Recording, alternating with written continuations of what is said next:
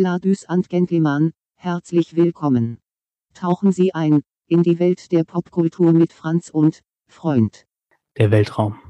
Unendliche Weite. du musst näher ans Mikro, wenn du singen Ach so, okay. Hallo, ich bin auch wieder mit dabei. Ja, moin. Wir ähm, teilen uns diesmal ein Mikrofon, was einfach daran liegt, dass wir heute nicht zu zweit sind, sondern zu dritt. Ähm, bei dem Thema Star Trek haben wir uns äh, Expertenunterstützung geholt vom David. Hi David. Guten Tag, hallo. Moin, ja, ähm, uns ist nämlich aufgefallen, dass Franz und ich nämlich äh, gar keine Ahnung haben so richtig von Star Trek. Zumindest nur ein bisschen. Und deswegen äh, haben wir uns für heute Unterstützung geholt. Und David ist, ähm, was bist du? Du bist Tausendsasser, du bist, äh, du bist jetzt Kölner, du bist äh, Skateboard-Profi und äh, wunderschön anzusehen. Cool, dass du dabei Vielen Dank. Ja, ich freue mich. Ähm, Träger übrigens auch. Ja, das ist ganz wichtig. Nein, ich ähm, freue mich sehr, hier Teil von zu sein. Und genau, wie gesagt, primär auch Student, Kölner Student, ähm, genau, fahre gern Skateboard und ja, bin und halt auch Twacky, muss ich auch ehrlich zugeben. Ne? Also da kommen die coolen Hobbys. Ähm, manchmal ein bisschen müssen dann geteilt werden mit meinen, mit meinen Lastern quasi, die ich trage, als äh, Star Trek-Nerd quasi. Genau. Wobei für Mutti wahrscheinlich Star Trek-Fan cooler ist, weil da kann man sich nicht so verletzen, oder? Das stimmt schon. Skaten. In der Tat. Also vielleicht kommen wir auch da gleich noch zu, aber meine Mutter war auch irgendwie äh, der Hauptgrund, wie ich irgendwie in die Star Trek-Welt kam. Das ist ganz witzig. Witzig. ja. Das hört sehr cool an. Ähm, wir starten normalerweise immer so die Runde mit, ähm, äh, dem wir uns gegenseitig erzählen, was wir so gesehen, gehört, gespielt, gelesen haben, ähm, so in den letzten zwei Wochen, was irgendwie cool ist oder was uns gefallen hat. Und ähm, ja, David, hast du irgendwie was, wo du sagst, so, ey, das als Tipp ähm, so in die Runde, was du Cooles irgendwie dir reingezogen hast? Jetzt aufs Thema bezogen oder so allgemein? Mm, allgemein.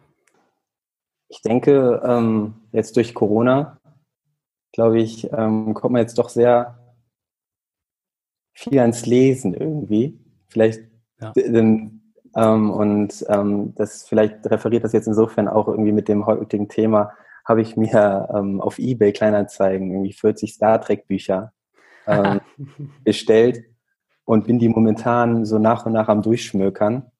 Und das ist auf jeden Fall sehr empfehlenswert, wenn man sich halt auch für die jeweilige Materie halt auch interessiert. Und da, ähm, das genieße ich momentan sehr, im Zimmer zu sitzen und neben der Uni noch ein bisschen Weltraumatmosphäre zu genießen. ja, ach, witzig, ey. Franz, hast du was? Ich habe leider nichts Neues, was ich irgendwie äh, ja. mache, mir durchgucke. Wobei ich gucke jetzt wieder Scrubs, aber auch schon was länger wieder durch und es ist immer noch gut. Und ich weiß, ich weiß noch nicht, ob ich den Shoutout an alle Leute, die äh, das Medium des äh, Podcasts gut finden, gemacht habe.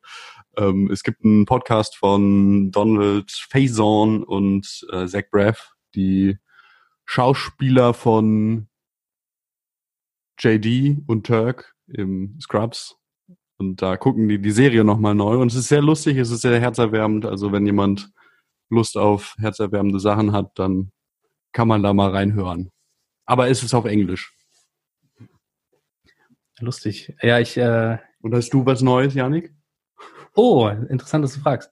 Ähm, ich wollte tatsächlich auch einen Podcast äh, irgendwie vorstellen.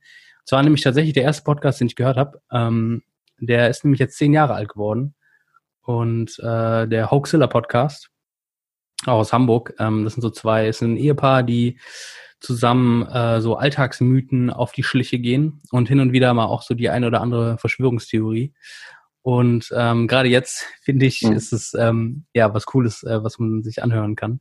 Gerade jetzt, wo ähm, irgendwie, ja, so Verschwörungsmythen umhergehen und man so nicht so genau weiß, ähm, auf was manche Leute sich so verlassen, so im Alltag.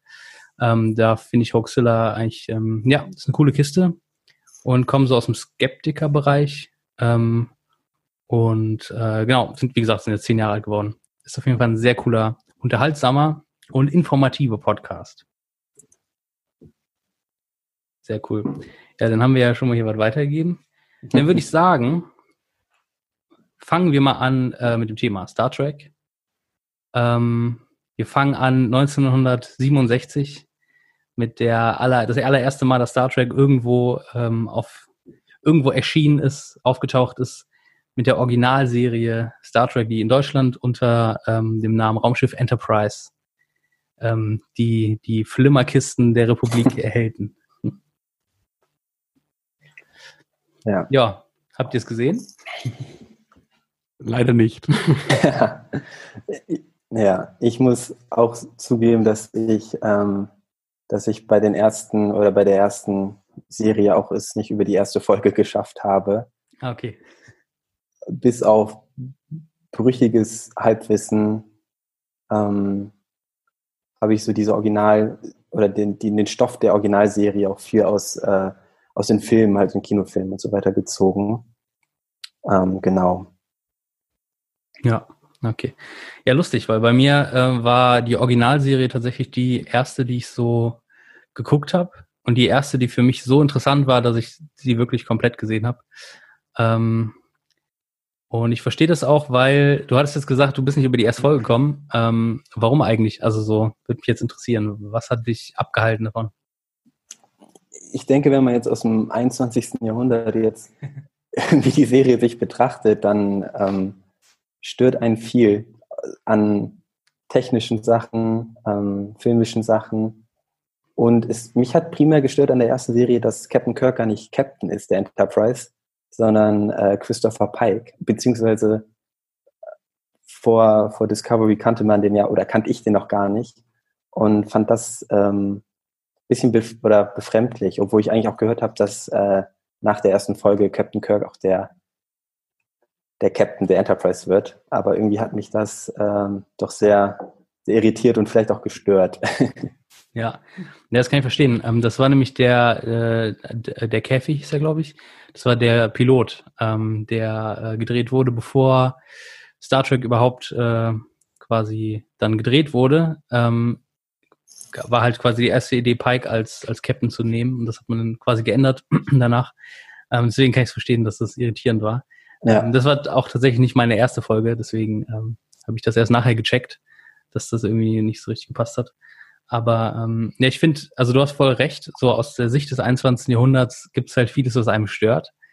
Aber für mich war es irgendwie immer so ein gewisser Trash-Charme irgendwie. Also ich mochte das auch, dass es so ein bisschen alles nach Hauen und Pappe und Plastik aussah irgendwie. Ähm, das fand ich irgendwie ganz lustig. Es gibt auch teilweise wirklich so Folgen, wo du äh, in einer Folge merkst, die haben das gleiche Set wie die Folge davor genommen, nur halt anders in anderen Farben beleuchtet oder so. Das ist halt, ähm, sag ich mal, wer jetzt aus dem Marvel-Kino Hollywood-Blockbuster kommt, den stört das natürlich, aber für mich hatte das immer so ein bisschen so was Süßes, äh, Trashiges irgendwie. Ja. ja, ich denke, es ist auch, spielt auch ähm, eine Rolle, wann man es geguckt hat. Ich weiß nicht, wann hast du das erste Mal die Serie geguckt? Ähm, ich glaube so mit 18 oder so habe okay. ich die angeguckt, ja. Ja, weil ich hatte zu dem Thema Set-Wiederholung und ähm, ich weiß, das gehört jetzt nicht zum Thema, aber ich habe äh, nochmal Bonanza geschaut. Ich war ein riesiger Bonanza-Fan als kleines Kind auch und man hat gesehen, wie sie eigentlich immer über denselben, um denselben Felsen reiten quasi.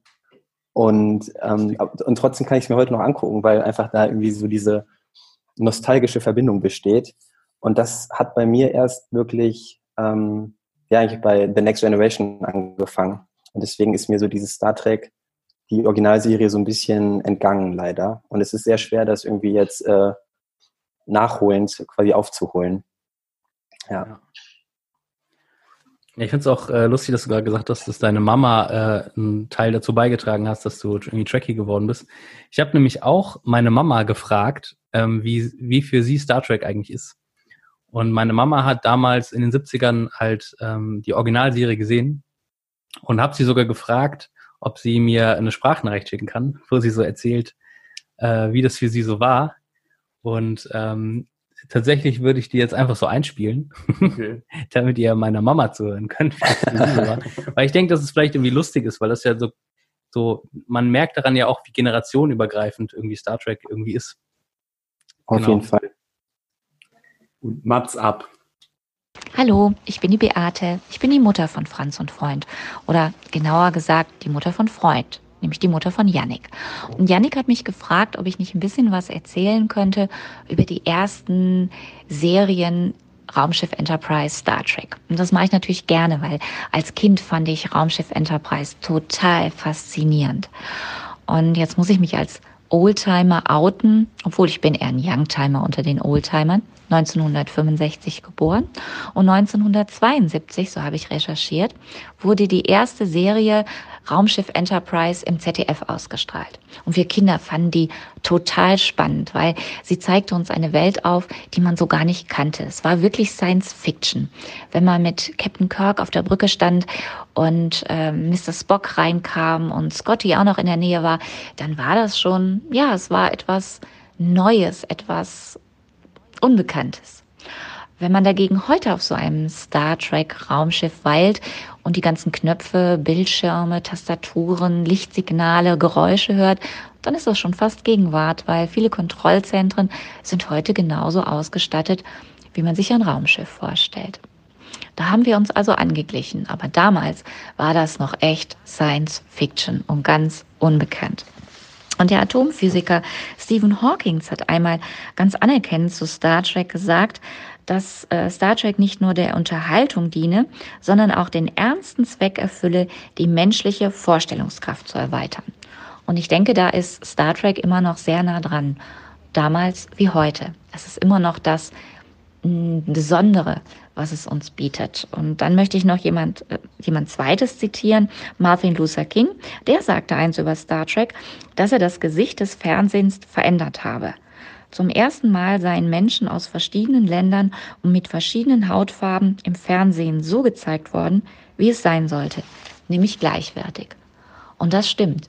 Ähm, bei Enterprise und auch bei Star Trek trifft man auf so viele Menschen der unterschiedlichsten Hautfarbe. Alle sprechen andere Sprachen. Außerirdisches Leben kommt dazu. Und trotzdem verstehen sich alle untereinander. Zum Schluss bleibt Gut und Böse. Und die Guten gewinnen ja, Gott sei Dank, meistens. Und da ist es wirklich ganz egal, wo man herkommt, von welchem Planeten oder von welcher Galaxie man ist. Man versteht sich untereinander und man ist offen für Neues. Und das ist meine, meine Botschaft oder, oder mein Fazit, was ich aus den Serien immer ziehe. Diese Offenheit und einen freien Geist zu haben, Neues zu entdecken. Also, wie würde Mr. Spock sagen? Raumschiff Enterprise, Star Trek, faszinierend. Hammer, Hammer. Auf jeden Fall. Hauptsache, meine Mama ist äh, besser darin als wir alle. Die sollte den Podcast machen. Das, die Radio. Ja. Ich wollte gerade sagen, ja. Da ist auf jeden Fall mehr äh, Vorbe Vorbereitung reingeflossen als in manche Folge von uns. Das ist wahrscheinlich wahr. Ich hätte eigentlich mal gefragt, wie das für sie so war. Und jetzt ähm, Martin Luther King und Stephen Hawking zitiert. Witzige. Voll cool. Ähm, aber ich finde da, da, das ist ja auch voll der Punkt eigentlich, weswegen wahrscheinlich Star Trek auch so einen Impact hatte ganz früh, dass irgendwie ähm, das äh, so irgendwie so progressiv war. Also dass der erste Kuss zwischen einer schwarzen Darstellerin und einem weißen ja. Mann war das erste Mal äh, Star Trek, so, dass das im Fernsehen lief in den USA oder weiß ich nicht, dass du während des Kalten Krieges hast du einfach einen russischen, ähm, äh, was war Chekhov noch? Der war Pilot. und ähm, genau, und das eben auch quasi es halt eigentlich nicht ja gut gegen böse war, sondern dass die, die Romulaner, die Klingonen, die irgendwie immer auch die Gegner waren, dass die halt nicht die Bösen waren, die man irgendwie überwinden wollte oder bekämpfen wollte, sondern immer auch das Ziel war eigentlich, und das zieht sich ja eigentlich durch alle Star Trek-Serien durch, dass man immer versucht, so ko zu koexistieren, dass man auch versucht, irgendwie friedlich eine Übereinkunft zu finden und nie versucht, eigentlich die Gegner irgendwie alle umzubringen oder so. Ähm, ja. Aber das ist ja auch eigentlich was, was Schönes, so, wenn man jetzt in, in Star Trek guckt, was die menschliche Spezies angeht, dass sie ja irgendwie zusammenkommen und äh, alles, alle vereint sind und es gibt eigentlich mehr oder weniger keine Länder mehr, sondern es gibt, ja gut, okay, wie, wie gut das jetzt ist, eine, eine Weltregierung, die dann halt irgendwie die Spezies ein bisschen eint, was ich auf jeden Fall schön fand, als ich es mal gesehen oder als ich so gehört habe. Ja, ja, und auch äh, es gibt kein Geldsystem und so. Und äh, so die Probleme, die es auf der Erde gibt, die sind irgendwie überwunden worden. Und jetzt hat man auf einmal die Perspektive aus dem 23. Jahrhundert, 24. Jahrhundert, je nachdem welche Serie. Aber ja. Ja. Nee, das erfüllt mich auch immer so, auch vor allem, wenn man jetzt ähm, die Next Generation die, oder die äh, The Next Gen guckt, wie es doch sehr Picard am Herzen liegt, mit den ähm, Spezies halt auch äh, zu kommunizieren und das halt irgendwie ja der erste Kontakt und auch das, dass dieser, dieser Aspekt des Voneinanderlernens auch so im Vordergrund steht und dass ich wirklich sagen, dass mich das auch bis heute noch sehr berührt, wenn man es guckt und dass das quasi auch so Star Trek ausmacht, irgendwie so dieses, dieses Miteinander und dieses, dieses Fortschrittliche, sofern man so ein Wort jetzt auch äh, in Verbindung mit so einer Serie sehen kann, aber ähm, genau, das finde ich immer sehr, sehr einleuchtend und sehr cool. Ja, also an, an sich ist die, ist die Serie doch so äh, schon sehr fortschrittlich, wenn man sich jetzt bedenkt, dass da irgendwelche Türen auf und zu gehen von alleine. äh, das war ja vor der yeah. Zeit, bevor die automatische Glastür äh, dich im Einkaufszentrum deiner Wahl in Empfang äh, nimmt. Oder allgemein äh, den, das Handy, das damals ja auch noch nicht abzusehen war, schon mehr oder weniger Realität war. Ja. Ja, es gibt auch äh, tatsächlich ein Buch, das heißt um, ähm, The Physics of Star Trek, ähm, wo jemand tatsächlich so schaut, wie, wie auf der Höhe ist eigentlich Star Trek mit so der wissenschaftlichen ähm, sag ich mal, Status quo äh, von damals.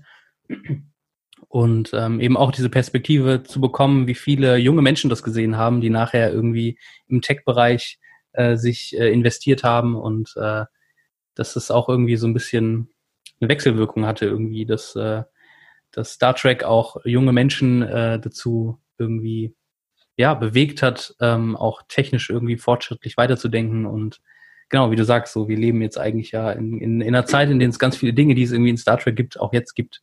So, sei es das Club-Handy, das ja jetzt auch schon wieder oldschool ist. ich wollte nur sagen, dass man mit so einem Fortschrittsbegriff ähm, halt auch manchmal vorsichtig sein kann, weil vielleicht ist ähm, ja das auch nicht ähm, immer so, also das ist jetzt eröffnet wahrscheinlich noch eine weitere Diskussion, aber ähm, das war so mein Anliegen, dass man halt so, vielleicht ist das ja auch falsch. Man, man hat ja Ideale, aber trotzdem, ähm, also deswegen fortschrittlich in, in dass man halt vorsichtig sein kann und, und Fortschritt auch in Bezug auf ähm, den Umgang mit anderen Spezies. So, das äh, war mir auch ein Anliegen, dass, dass das halt immer deutlich ist, weil das ist ja das Tolle auch irgendwie, dass man irgendwie trotz der, sagen wir mal, beschränkten äh, technischen Möglichkeiten doch so aktuelle Themen oder zeitlose Themen quasi Serie packt, die ja bis heute und ich denke auch mal in Zukunft einfach Bestand haben werden. Und das, das macht für mich auch persönlich Star Trek aus. Insofern geht das ja auch äh, ein, äh, einher mit dem, was deine Mom gesagt hat. Insofern finde ich das ganz cool. Ja. Aber das, ähm, das würde mich jetzt nochmal interessieren. Das, ähm, kannst du das irgendwie noch so konkreter sagen? Wie meinst du jetzt, dass ähm, man vorsichtig sein muss mit dem Fortschritt? Das kann ja auch falsch sein. Ja, Stichwort sowas wie Imperialismus und so weiter. Ich bin jetzt auch kein Experte, aber ich denke, dass man ja eine Fortschrittsetikette sehr leicht irgendwo, ähm, irgendwo draufhängt oder draufklebt quasi. Wenn man jetzt Imperialismus oder andere Sachen sieht, dass das halt nicht äh, immer Fortschritt war vielleicht. Und ähm, das greift ja die Serie ja auch auf. Also ich denke so dieses die Föderation ähm, oder Starfleet ist ja auch im ständigen ähm, mit anderen Völkern und so weiter. Und ähm, sind fortschrittlicher, aber trotzdem ähm, sind fortschrittlicher, aber halten sich da trotzdem irgendwie zurück. Insofern hm. ähm, fand ich das irgendwie, da muss man halt aufpassen, dachte ich. Ja. Ja, ja das erinnert mich auch an eine Folge, ähm, ich habe, äh, wir springen jetzt gerade ein bisschen, aber ähm, das, weil das zu, zu, dem Thema passt, wo Picard mit einer äh, fortschrittlichen ähm, Kreatur irgendwie spricht und er am, am Ende der Folge, also Q ist die, äh, die Figur, ähm, wo er dann am Ende halt zugibt, so ja, dass die Menschen ähm, zu arrogant waren, aber auch immer noch zu arrogant sind und dass immer wieder die ähm, die Begegnung mit irgendwie noch noch höher entwickle, entwickelteren Kreaturen äh, einem auch immer wieder spüren lassen, dass man selber ähm, nicht irgendwie das äh, alles durchgespielt hat und jetzt irgendwie also nicht diese Vision ist, wir leben jetzt in der Utopie und die Menschheit äh, ist perfekt und die zeigt jetzt der Galaxie, äh, wo es lang geht, sondern dass diese Reise ähm, dass der, der Enterprise immer auch so ein Suchen ist nach äh, irgendwie Fortschritt ähm, der Menschen so. Ja, ist irgendwie auch ganz cool. Ich würde vielleicht, bevor wir ähm, von der Originalserie weitergehen, äh, würde ich nämlich noch schnell eben was einschieben, was, was ich nämlich immer an der Originalserie richtig cool fand. Ähm, und was mich immer auch so bewegt hat und weswegen ich vielleicht die auch ein bisschen cooler finde als die anderen, ähm, ist diese Kombination der Charaktere äh, von Captain Kirk, ähm, von Spock und von äh, Pille McCoy, dem Schiffsarzt. Ähm, diese Kombination fand ich immer so cool, weil auf der einen Seite hast du halt Spock, der so ein Vulkanier ist und deswegen keine Emotionen fühlen kann, der als erster Offizier des Schiffs ähm, Wissenschaftsoffizier ist und so absolut kalter Rationalist ist. So, der, äh, wenn es ein Problem gibt, wird es halt ausgerechnet. Und auf der einen Seite hast du halt Pille McCoy oder Bones heißt der, glaube ich, im, im Englischen, ähm, der halt Schiffsarzt ist und der ist halt äh, hoch emotional eigentlich, immer so ein bisschen aggressiv gefühlt und äh, durch und durch Humanist. Und ähm, wohingegen Spock vielleicht sagen würde, ähm, ja, wir können die Person jetzt nicht retten, weil wir würden dann fünf andere in Gefahr bringen. Da würde ähm, Pille immer sagen, so, hä, nein, das ist eine Person, ähm, in Gefahr. Wir müssen alles daran setzen, diese eine Person zu retten. Und du merkst so diese, diese, diese Spannung zwischen diesen beiden Charakteren, die dann halt durch Kirk so ein bisschen nochmal aufgelöst wird, der dann einfach völlig anders ist und der einfach so, der haut drauf, ich reiße mein Shirt aus und knutsch mit der Alien Lady rum, äh, macht irgendwie und der sagt, wo es lang geht. Ich weiß nicht, ich fand diese ja. Combo immer so cool irgendwie aus diesen drei Figuren. Und ähm, ihr hattet ja auch beide jetzt gesagt, ihr kann, habt die Abrams-Filme gesehen, also die aktuellen Filme auch über die, oder aktuelleren, also die sind ja auch mittlerweile, ich glaube, der erste ist auch schon über zehn Jahre alt, aber wo ja auch immerhin die Figuren auftauchen mhm. ähm, in modernen Setting. Ich weiß nicht, und habt ihr da was äh, mitgenommen von den Filmen? Also ich glaube, das Einzige, was ich da gemerkt habe, ist in der großen Science-Fiction-Frage, ob man jetzt Trekkie oder Star Wars-Fan ist, dass ich dann doch eher auf der Star Wars-Seite stehe, aber äh, auch einfach nur, ich, es ist ja auch eher Science Fantasy als was anderes und äh, dadurch ähm, ich, ich fand die Filme eigentlich ich fand die Filme gut habe aber auch relativ schnell bemerkt dass äh, das halt nicht normales Star Trek Pacing ist sondern eher okay wir machen jetzt einen Actionfilm und äh, es gibt viel viel Blitze und es wird geschossen und äh, Action geballte Action so, deswegen, das habe ich äh, daraus am ehesten mitgenommen, dass ich, glaube ich, eher kein Track bin. Wobei, das hat sich jetzt wahrscheinlich auch oder vielleicht verändert. Mal schauen. Ja, dem würde ich mich auch voll anschließen. Also man kann ähm, es, wie gesagt, wie, wie Franz schon sagt, dass es halt wirklich rüberkommt, dass sie gesagt haben, okay, wir wollen jetzt einen Actionfilm machen, der irgendwie mit anderen Science-Fiction-Stories irgendwie konkurriert. Ähm, insofern, und das halt dieses Star Trek-Flair, ich glaube, das sagen ja viele Kritiker dieser Filme, dass dieser Star Trek-Flair, den du ja vielleicht eben ansprachst mit, mit dieser Combo ähm, Pille, Kirk und Spock, ähm, ja, dass das einfach so ein bisschen gefällt. Wobei man auch sagen muss, dass sowas ja auch erst im, im Laufe einer Serie auch irgendwie aufgebaut werden muss. Und dass man, glaube ich, da, wenn man Star Trek wirklich erleben will, sich auch dann die Geduld haben muss, sich mal hm. ein paar Folgen mehr anzugucken, als nur eine anderthalb Stunden ins Kino zu gehen. Wobei ich die Filme filmtechnisch auch voll okay finde. Also ich, das ist jetzt kein Schrott oder so. Ja. Ja, finde ich auch voll. Also so ist halt die Actionfilm-Version und ich fand die auch voll in Ordnung. Mhm. Mir hat es damals voll Hoffnung gegeben für Star Wars, also so J.J. Abrams zu sehen und zu merken, ah, okay, da ist jemand, der geht irgendwie wertschätzend um mit dem Originalmaterial. Also das war eigentlich immer so das, was mir so im Kopf blieb ähm, bei den Filmen so, ja. Ja, sollen wir zur nächsten Serie kommen? Gerne. Ja, ja. Star Trek The Next Generation. Ähm, die alte Serie ist so ein bisschen ausge, ausgefranst. Am Ende sind nur drei Staffeln produziert worden. Ähm, dann hat man gemerkt, oh, es gibt doch Fans. hat dann aber nicht die Serie wieder aufgenommen, sondern ein paar Filme gedreht. Und ähm, genau, dann 1987, glaube ich, war da war es dann so weit, dass man gesagt hat, man möchte Star Trek nochmal neu beleben mit einer neuen Serie, mit einer neuen Generation. Da habe ich, glaube ich, sogar äh, Teile von der ersten Staffel gesehen irgendwann mal. Aber habt es dann auch wieder sein lassen. Also wie, wie, wie, die, wie die Zuhörer merken, ich äh, bin vollstens vorbereitet. Aber vielleicht werde ich ja jetzt umgestimmt und äh, wir müssen nochmal eine neue Folge machen, wo ich dann alles gesehen habe. Zwei, zwei Wochen. ja, Next Gen auf jeden Fall aus meiner Sicht die Star Trek-Serie, die ähm, es gibt für mich. Also klar, also die Geschichte, ich habe ja eben das mit meiner Mom angesprochen. Ähm, es war so, dass ich irgendwie nach der Schule irgendwie immer nach Hause kam und meine Mom hat immer beim Fernsehen, äh, nee, beim Bügeln Fernsehen geguckt. Und da liefen dann damals halt die Next Generation Serien und ich habe mich immer dazugesetzt und, ähm, und äh, mitgeguckt halt.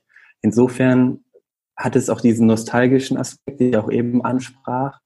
Und ich gucke sie jetzt das zweite Mal, aktuell auch. Ich bin gerade in der fünften Staffel und ich muss wirklich sagen, dass selbst heute, wo ich auch ein bisschen älter geworden bin, diese Serie den Charme irgendwie nie verloren hat für mich. Also so Picard als intellektueller Idealist, ähm, der wie gesagt immer den ja immer, immer das Zusammen, immer Kooperation sucht. Ähm, Data, die eigentlich der coolste Star Trek-Charakter meiner Meinung nach. Echt? Ein Androide, der absolut. Also es ist super spannend, wie Data halt eine Maschine ist, ein Android, aber trotzdem Mensch werden möchte. Und ich habe letztens noch eine, eine Staffel, äh, eine Folge gesehen in Staffel 5, wo es so ein bisschen Crossover gibt, weil Captain Kirk, ähm, die Enterprise sucht Captain Kirk auf Romulus ähm, weil er irgendwie die ähm, Wiedervereinigung Vulkan und Romulus ähm,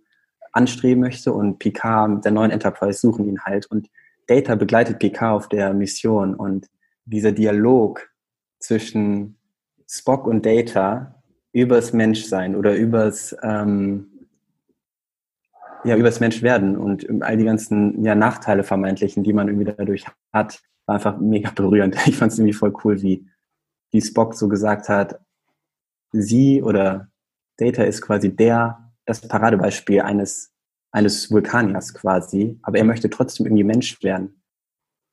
Und das ist super, eine super spannende Thematik. Ich glaube, die auch durch Data ziemlich, ziemlich plastisch wird und ziemlich veranschaulich wird, was, ja, es reflektiert quasi so uns als Menschen, würde ich sagen. Ja. Ja, ich finde, das was voll Cooles gesagt, weil so Data finde ich, also er ist ja so ein bisschen so dieser Pinocchio-Typ so. Er möchte Mensch sein und geht auf dieses Abenteuer zur Menschwerdung. Ähm, aber eigentlich ist er darin so, so, so menschlich eigentlich. Also so gerade in, eben in diesem Verhalten. Ähm, so am Anfang fand ich ihn immer so ein bisschen langweilig, weil ich dachte so, okay, es ist halt einfach so der Spock der neu, der Next Generation. Aber ähm, ja, irgendwie, es gibt immer wieder coole Stories mit ihm. Super cool. Also es gibt ja auch zahlreiche ähm, ja, Verzweigungen, die auch seine Geschichte, ähm, seinem Bruder Law quasi und, sein, und diesen verrückten Wissenschaftler, der er dann erschaffen hat und sein Bruder. Es ist einfach super spannend. Ähm, ja. Und es gibt ja auch äh, eine Folge, wo er äh, sich eine Tochter baut, weil er sagt, mhm. Menschen kriegen Kinder so, ich baue mir jetzt eine Tochter. Und äh, was ganz lustig ist, weil das in der aktuellen Picard-Serie ja wieder so aufgegriffen wird, wo wir auch äh, gleich noch drüber quatschen werden. Aber ja, ist natürlich auch eine ganz coole Sache. Nee, ich finde auch, ähm, Next Generation hat eigentlich voll die coolen Charaktere auch. Ja. Ähm, für, also ich, also was du auch schon gesagt hast, Picard ist für mich so mega der interessante Charakter eigentlich. So, ähm, so ein, also im Gegensatz zu Kirk, der so der Haut drauf Held war, so der John Wayne des Weltalls so und ja.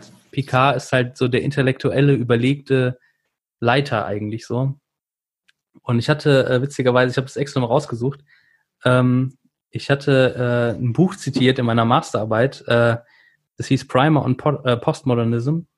Und da wird quasi äh, in dem Buch Kirk und Picard äh, miteinander verglichen, deren Leitungsstile.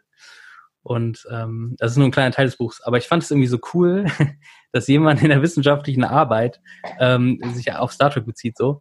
Und er das halt so ein bisschen so gegenüberstellt, dass Kirk ist so der Typ, der hat die Vision und er begeistert die anderen mit und zieht sie quasi mit auf seine, auf seine Vision. Ja, er ist so der Manager. Es gibt ganz klare Hierarchien.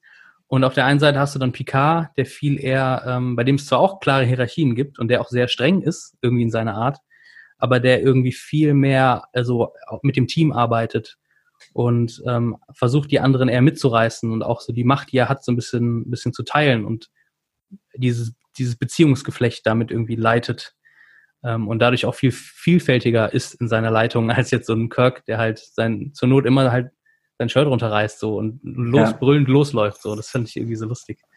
Und ähm, ja, Picard ist einfach ein cooler Charakter. So, ja.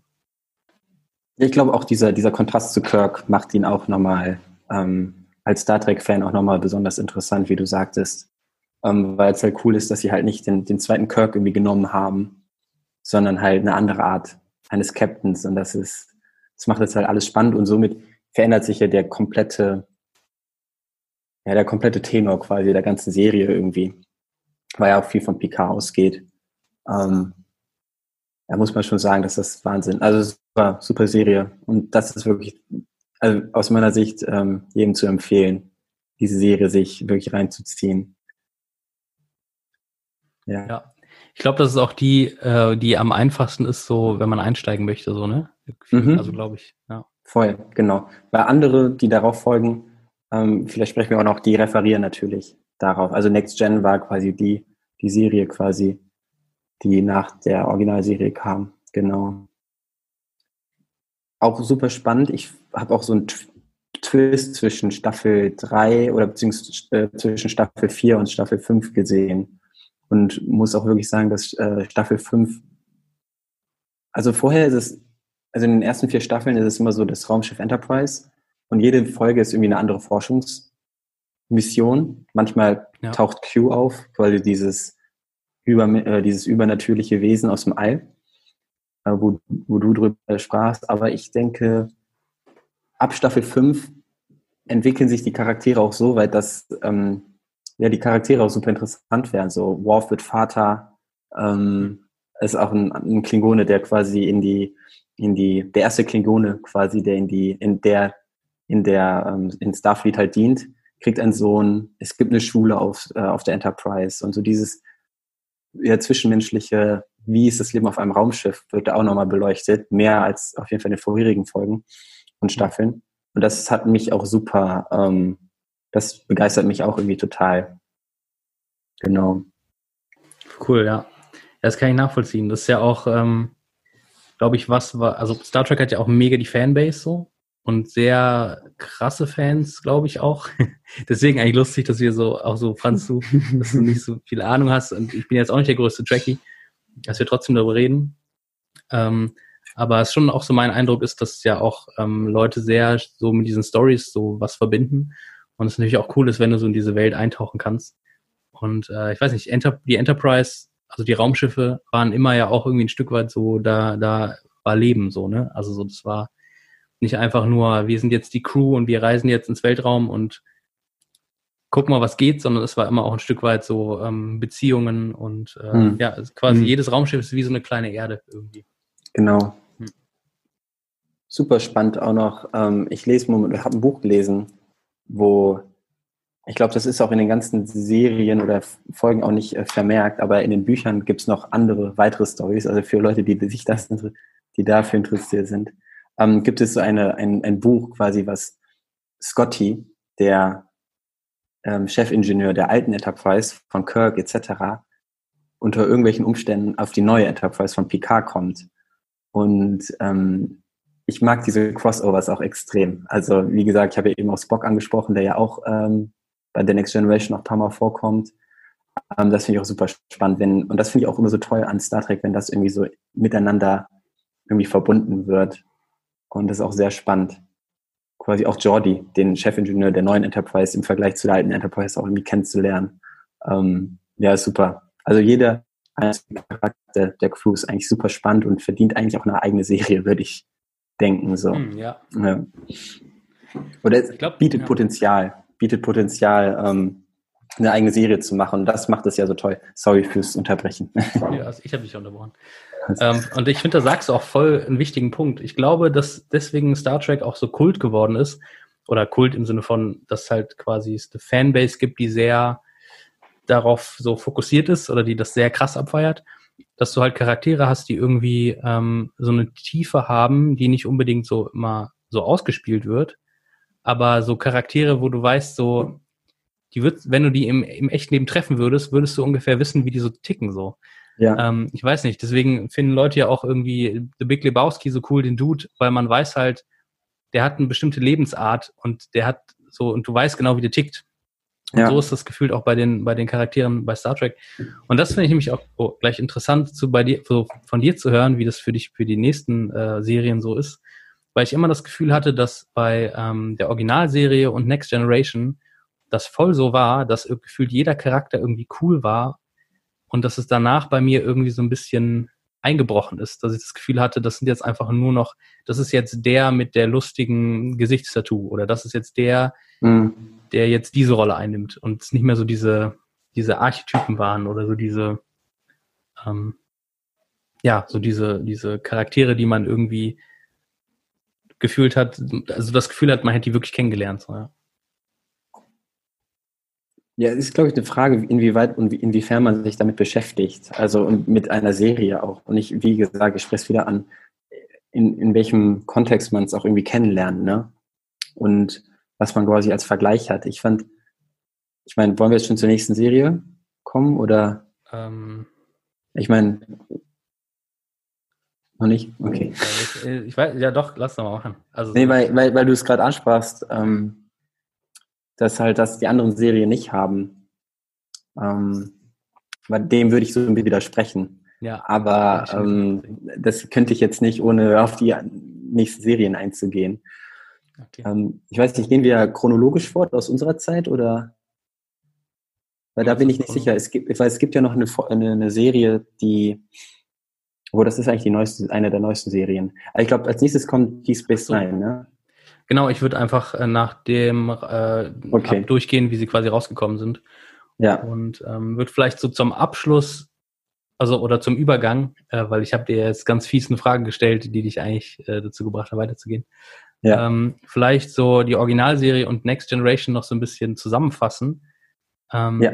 Dass ja quasi, also dass das beide Serien waren, wo ein, eine Crew ähm, unterwegs war, die ähm, oder unterwegs sein wird, wenn wir es ernst nehmen, ähm, die quasi mit der Enterprise äh, das Ziel haben, ähm, fremde Orte zu entdecken und fremde Lebensformen zu entdecken ähm, und damit so ein bisschen so diesen Forscherdrang oder auch so diesen, diesen, dieses fortschrittliche Suchende der Menschheit irgendwie ähm, darstellen. Also die Enterprise sind, sind diejenigen, die dahin fliegen, wo es, wo vorher noch niemand da war und dann da halt diese Abenteuer erleben. Und ähm, ich finde, dass das auch voll, also das ist halt das, was die ersten beiden Serien halt so vereint. Und ähm, und das vielleicht auch noch was, ähm, was so ein bisschen auch den, den Übergang zu Deep Space Nine äh, markieren kann, ist, das finde ich Star Trek mehr als andere ähm, Dinge irgendwie das ausmacht, dass es so unaufgeregt ist. Also bei Star Trek hast du keine Action-Serie. Du hast da nicht, äh, da ist gut, da ist böse und äh, das Interessante ist jetzt, dass das Böse vom Guten bekämpft wird oder umgekehrt, sondern dass du eigentlich immer so Probleme hast und diese Probleme werden dann gelöst, aber nicht indem man irgendwie draufhaut oder indem man von vornherein ganz schön genau weiß, wer der Gute und wer der Böse ist, sondern indem man halt ähm, sich bespricht, überlegt, taktiert ähm, und Lösungen sucht und dass deswegen Star Trek und ich glaube auch, dass viele deswegen auch beim ersten Schauen so ein bisschen abgeschreckt sind, dass es halt eben nicht auf, auf Action aus ist oder auf Spannung, sondern in erster Linie darauf äh, aus ist, irgendwie Probleme zu lösen und da das irgendwie so eine unaufgeregte Art hat dadurch. Ähm, und ich finde eben diese unaufgeregte Art hat äh, Deep Space Nine auch finde ich nochmal äh, noch mal mehr, dadurch, dass es irgendwie an einem Ort bleibt. Ja. Aber, ja. ja, voll. Ähm, genau, weil, ja, und das ist ja auch so der, also ich würde auch sagen, jetzt so inhaltlich der, der krasseste Unterschied zu Deep Space, also zu den anderen ähm, Serien, die wir zuvor besprochen haben. haben. Ähm, bei Deep Space Nine ist es halt wirklich stationär. Also man hat quasi eine, eine alte kardassianische Raumstation, die von der Föderation. Ach, das, das, gehört den, hat den Kardassianern gehört quasi. Genau, also diese, dieser Konflikt Bajor ähm, und die Cardassianer, das wird ja auch in der Next, Gener Next Generation halt auch quasi noch ein bisschen, ähm, ja, ähm, das wird, glaube ich, da auch deutlich in ein paar Folgen. Ähm, und da wird dieser Konflikt halt, dieses, dieses, dieser politische Konflikt zwischen Cardassien und, und, und Bajor quasi ähm, ein bisschen noch, ja, darauf wird sich halt fokussiert. Und genau diese, diese Raumstation, die man dann kennt, ist halt von Cardassianern. Also zwei, halt zwei unterschiedliche Alien-Lebensformen so. Ja, genau. Exakt. Ja. Genau. Und das ist. Ähm, okay. ja, sorry, wir, wir, man driftet so voll, voll gut, voll gut, voll gut.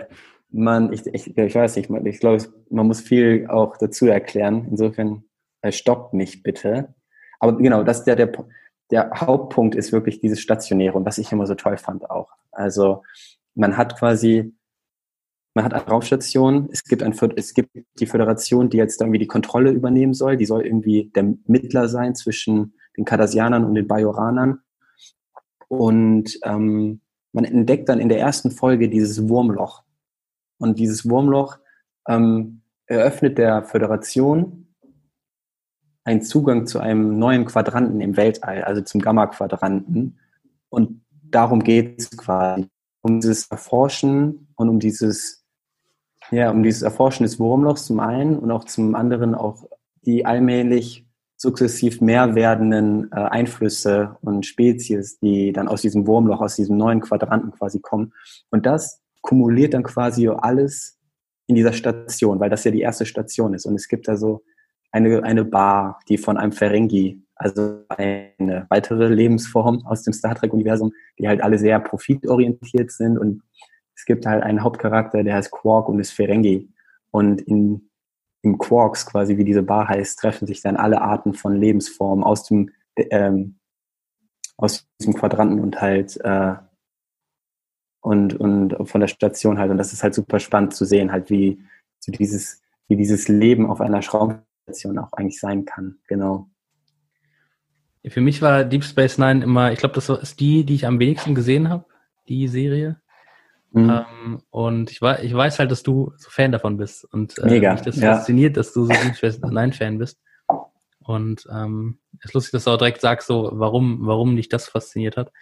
Mein erster Eindruck so von außen war immer, da wird irgendwie mehr geredet und es wird mehr Vorwissen so erwartet. Also so, es geht viel mehr um, hier hast du die Alienrasse, die wollen das und dann kommt die Person, die ist äh, Spitzel von der Alienrasse, will, will aber eigentlich das und so. Und das war immer so ein bisschen komplizierter als dieses, ja, diese, diese Folge fliegen wir jetzt in die Richtung und lernen die kennen. So. Und dadurch war es irgendwie immer so ein bisschen für mich so nicht so einstiegsfreundlich oder auch, oder das heißt einstiegsfreundlich, aber so, es wirkte erstmal irgendwie komplizierter. Ja. Ja, man muss schon sagen, dass da wirklich, die, ich glaube, die Macher auch so dieses, dieses Vermischen oder dieses wirklich Kreieren eines Star Trek-Universums ähm, dann auch wirklich gewagt haben. Und das wird dann halt bei DS9 sehr deutlich. Und was ich auch noch sagen muss, es referiert hier sehr stark auf Next Generation. Es spielt quasi so nach dem, nach der Next Generation Serie. Und Charaktere, die wir von Next Generation, von der Picard Enterprise, äh, die wir bisher noch gar nicht so krass besprochen haben, weil die auch irgendwie noch nicht so mh, hm, deutlich oder so krass vorgestellt worden sind, kommen halt auch bei Deep Space Nine vor und werden halt nochmal neu als Hauptcharaktere vorgestellt. Also dann gibt es ja bei, wenn man The Next Generation ähm, schaut, diesen einen Typen im Transporterraum 3, Miles O'Brien, der quasi immer nur da ist, wenn sie sich beamen lassen. Dieser Mann mit den Locken. Witzig, und ja. er wird quasi ähm, er, er wird quasi befördert, auf dieser Station zu dienen und ist da der ähm, Supermaschinenfachmann quasi. Und ähm, kleiner Spoiler auch, darf man das sagen? Ähm, ja. Worf kommt halt, Worf kommt auch, glaube ich, im, in der dritten oder vierten Staffel auch auf die Station und, mhm. unter dem unter dem Kommando von von Benjamin Sisko, diesem diesem Captain der Raumstation. Und das ist halt sehr spannend, weil halt diese beiden Charaktere jetzt nicht so stark fokussiert worden sind bei The Next Generation. Und das ist auch super zu sehen. Wenn man Bock auf mehr hat, dann würde ich auf jeden Fall DS9 jedem empfehlen. Ja. Aber das ist super lustig, weil du es sagst, weil mir das, weil ich habe O'Brien gesehen, weil ich nochmal in Deep Space Nine reingeschaut habe äh, für heute, ähm, um nochmal so ein bisschen die Charaktere so vor Augen zu haben. Und dann habe ich halt O'Brien gesehen und dachte mir so, ich weiß, dass er da mitspielt, aber irgendwie kommt er mir noch bekannt vor. Und ich dachte, ich würde ihn aus irgendeinem Film kennen. Aber jetzt checke ich das. Der spielt einfach in beiden ja. Serien. Das war mir gar, gar, nicht so bewusst. Lustig, ja. Ähm, genau. und, und da, ja. ja. Nee, das erfreut natürlich einem das Herz, wenn man ein das Herz, wenn man halt ihn sieht quasi und er jetzt neu auftaucht. Ich fand das immer so toll. Also wenn das irgendwie irgendwie was miteinander zu tun hat. Ich weiß nicht. Also da habe ich vielleicht auch ein Fable für, dass es so alles stimmig ist und das stärkt ja irgendwie die Fiktion, dass es irgendwie echt sein oh, könnte. Ja. das stimmt. Ich weiß gerade gar nicht, ob die äh, über, also ob die ähm, wirklich nacheinander liefen oder so ein bisschen überlappend auch. Deep Space Nine, ich glaube, ähm, wann ist es? 93 oder so? 94 ist das gestartet? 95? Mhm. Irgendwie so in dem Dreh. Ich kann nicht mehr sicher. Ich, ich bin mir auch nicht sicher. Ich ähm, bräuchte jetzt einen Check. Ich auch nicht. Franz. Was ist da los, ey? Aber du hast gerade äh, den, den, Cap, den Captain angesprochen, äh, Cisco. Mhm.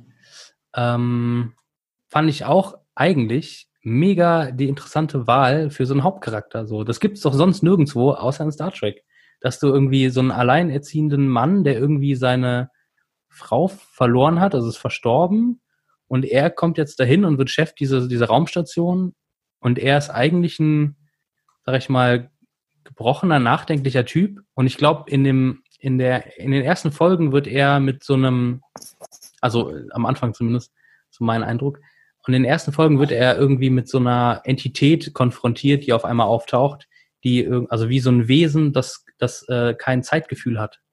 Mhm. Also ähm, das genau. quasi gleich lebt in, in, also so, genau, es gibt keine Vergangenheit, keine Zukunft, sondern es gibt nur Existieren. Und er setzt sich dann als, als äh, sag ich mal, gebrochener Person am Anfang dann mit dieser, mit diesem Wesen auseinander und wächst dann selber so daran, wo ich mir auch dachte, so krass, das ist eigentlich voll der komplexe, interessante Charakter ähm, für so eine Serie. äh, und sowas gibt es auch irgendwie nur in Star Trek gefühlt. Ich, äh, äh, Janik hatte übrigens recht. The Next Generation ist bis 94 gelaufen. Und Deep Space Nine ist äh, 93 erste Ausstrahlung gewesen. Und mhm. im Januar. Also sehr gut. Ich habe aber auch vier Zahlen gesagt, von daher irgendeiner. Ja, ähm, ja, das stimmt. Genau, und dieses, ähm, das ist, das ist so mein einziges Manko an der Serie, dieses, diese eschatologische Erfahrung. Nee, obwohl, nee, das ist ja dieses, ähm, jetzt mal Theologen Wortschatz hier spielen zu lassen. Nein, ähm, diese, diese übernatürliche, göttliche Erfahrung, die ja, glaube ich, in der Pilotfolge von Deep Space Nine, die dieser Captain halt macht mit dieser, mit dieser Lebensform, das zieht sich durch die ganze Serie. Ah, okay. Und zwar geht es da um, um diese Religion der Bajoraner. Und ah. Benjamin Sisko ist quasi als Prophet dieser, dieser Götter. Ähm, habe ich nie so, nie so verstanden, also habe ich schon verstanden, fand es aber irgendwie mal langweilig, weil ich, ich war auch ein bisschen kleiner und ich wollte auch eher so Raumschlachten sehen und so weiter. Und also auch bei DS9 kommt das ja auch mehr vor. Also wenn man jetzt so ab Staffel 5, dann geht es auch ah, okay. nicht zur Sache.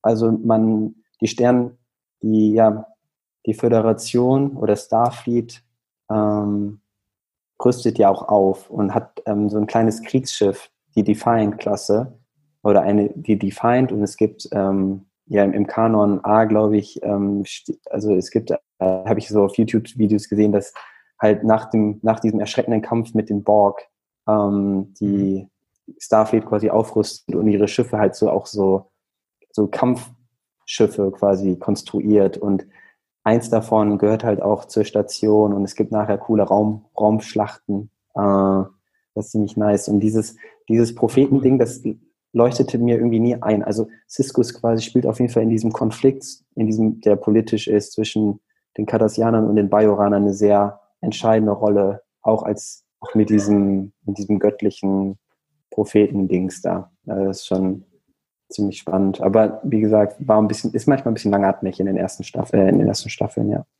Okay. Und ähm, weil das weiß ich jetzt nicht, da muss ich fragen. Ähm, und Cisco will der oder kann er sich mit dieser Rolle als Prophet irgendwie identifizieren oder will er eigentlich oder wird er so ein bisschen dazu gedrängt von den Bajoranern, ähm, diese Rolle einzunehmen? Ja, so am Anfang, ich glaube, das hast du ja auch gesehen. Das ist ja in der ersten Folge, dass er ja relativ skeptisch dem gegenübersteht, aber mehr und mehr da irgendwie auch reinwächst. Hm, als, okay. als, ja, quasi als neutrale ähm, Figur quasi, die zwischen, die, die zwischen diesen beiden Völkern steht. Ähm, ja, diese Entwicklung ist auch spannend und es gibt nachher auch ziemlich viel. Da geht es dann auch so, das hat mich gestört, genau. Das ist der Hauptpunkt, der mich irgendwie stört. Es ist nicht mehr Science Fiction, es kommt dann sowas wie Fantasy auch dazu. Das dann irgendwelche ja, okay. Lichtsachen und so weiter. Und also das, das wird dann machen ein bisschen komisch und deswegen war dieses diese Thematik an der Serie irgendwie nicht so ganz gefällig für mich. Ja. Okay, und das zieht sich aber echt dann so, also von der ersten genau. Folge an eigentlich durch die ganze Serie. Ah, okay. Ja, genau. Ich habe noch eine Frage als, äh, als Außenstehender. Wer ist eigentlich dieser Odo? Odo? Okay, ist Odo ist. Alien oder? Ja, Odo ist ein Formwandler. Also Odo ist. Okay, okay. pass auf. Odo ist ähm, auf der Station der Polizeichef quasi, Constable, ah, okay. Constable Odo. Und Constable er ist, Odo, gut. das ist so cool, ja. Und er ist quasi schon vorher auf der Station und seine, er ist eine, eine Spezies, die man bisher noch nicht kennt. Er ist nämlich ein Formwandler. Ähm, auch ziemlich cooler Charakter. Also er schläft in einem Eimer, also er kann seine Form quasi so verwandeln und er in seinem Regenerationszustand wird halt flüssig. Deswegen ist sein Bett ein Eimer. Das ist ganz witzig. Und ähm, ja, es wird so ein bisschen deutlich, dass er, er, er denkt, er wäre alleine als Formwandler quasi oder als Wechselbalg, sagt man auch. Hm. Ach, krass. Und ähm, es wird so ein bisschen mehr und mehr deutlich, dass aus diesem anderen Quadranten ähm, quasi, ja, dass er daherkommt. Und es gibt nachher auch dann mehrere Formwandler und die Geschichte von Odo ist dann auch sehr spannend. Also er findet sich quasi durch dieses Wurmloch auch mehr und mehr zu sich selbst und ähm, genau, super spannend und ähm, ja, gibt dem Star Trek-Fan eine neue Spezies, wo man ähm, ja, sich drüber erfreuen kann. eine neue Spezies, über die wir uns hier freuen, das hast du schön gesagt. Oh. ja, genau, Odo und ja, es ist super. Also ich weiß nicht, inwieweit man noch in die Thematik reingehen sollte, ähm, um nicht zu viel zu verraten, aber es gibt halt nachher auch Krieg mit, ähm, mit, mit Völkern aus anderen Quadranten und ähm, es stellt halt die ganze Existenz der, der Sternflotte und des ganzen Quadranten in Frage. Und ähm, DS9 ist quasi die einzige oder die wichtigste Position in diesem Krieg. Also es wird nachher eine Kriegsserie quasi, die ah, ähm, ja den, den Einfall der anderen Völker quasi irgendwie verhindern muss. Und dann wird es auch ein bisschen actionreichhaltiger als, ähm, wie ich ja eben schon sagte, ab Staffel 5 geht es auch nicht zur Sache. Und wie gesagt, das ist auch schon spannend und kommt, ist glaube ich so das krasseste, was es so in Action gibt bei Star Trek. Auf jeden Fall aus der Zeit jetzt. Also auf jeden Fall mehr Action als bei The Next Gen. Ja, witzig. Also lustig, ja. dass die Serie, wo am meisten geredet wird, auch die ist, wo am meisten gekloppt wird, dann. Das war mir gar nicht so bewusst. Ist ja auch eine super lange Serie. Ich glaube, hat neun Staffeln oder sieben. Ach, neun Staffeln. Ah, okay. ich meine schon, also es ist super lang und es bietet unglaublich viel Zeit und ähm, die Charaktere wachsen zu sehen und sich entwickeln zu sehen. Also man hat auch viel Zeit, um das alles ja. zu, zu, erklären. So, okay. es ist, ja. Ich glaube, heutzutage würde man daraus einen, einen Kinofilm machen können. Aber dafür würden viele schöne Details halt wegfallen. Aber darüber sprachen wir ja schon. Ja. ja das stimmt. Das sind übrigens sieben Staffeln. Ah, Mist. Sieben Staffeln? ja. Als, ja, gut. Du am Ende ist gut, das ist wichtig, weil, weil wir, ja, ich habe mich auch nicht so gut vorbereitet, muss ich auch äh, ehrlich sagen. Besser als ich. Ja, aber dadurch, dass du jetzt am, ja. am das stimmt. Ich, ich bin, ich habe halt, ich habe halt äh, Zahlen einfach vor mir und ich kann. Ja, das ist super. In, in Klick, in, mit einem Klick kann ich wissen, Es ist, aber es ist, es ist sogar, äh, es sind zwei Episoden weniger gewesen als ähm, die neue Next, äh, Next Generation. Okay, okay. Ist trotzdem sehr lang. Das stimmt. Im, im, im heutigen Verhältnis würde ich sagen, ja. Ja, ja, ja dreiviertel Stunde, Stunde pro Folge und so, das ist schon. Das ist so, ja. Kiste. Das ist krass. Genau. Lustig, ja, das ist ja auch, ähm, das können wir auch nochmal so sagen, wir, wir machen den Podcast ja auch nicht, der soll ja nicht, äh, wir wollen ja kein Archiv an äh, hier aufbauen, wo wir alle Infos sammeln, die es so gibt. Äh, wir wollen auch nicht irgendwie, ähm, weiß ich nicht, äh, hier super ähm, den Talk ab, ab, abledern, sondern ist ja eigentlich mehr immer so, deswegen heißt der Podcast ja auch Franz und Freund, in dem Fall Franz und Freunde, dass sie ja so ein bisschen einfach Freunde quatschen so über irgendwas, was, äh, was interessiert. Und ich finde immer da hat, hat, also da gewinne ich am meisten immer Lust, auch selber mal ähm, irgendwo reinzuschnuppern, wenn, an, wenn ich merke, dass andere Leute irgendwie begeistert sind von irgendwas. Ja, das stimmt. Also das ist das ist auch das, was ich ganz gerne äh, ganz gut sagen kann. Ich habe jetzt auf jeden Fall Bock auf Star Trek und das hatte ich glaube ich noch nie. Oh wow. Und ähm, auf jeden Fall Kudos. Sehr gut dargeboten, mir zumindestens einem äh, dann doch äh, Popkultur beziehungsweise Science-Fiction affine Menschen äh, das sehr gut vorgetragen. Aber ich sehe, es gibt noch mehr Serien.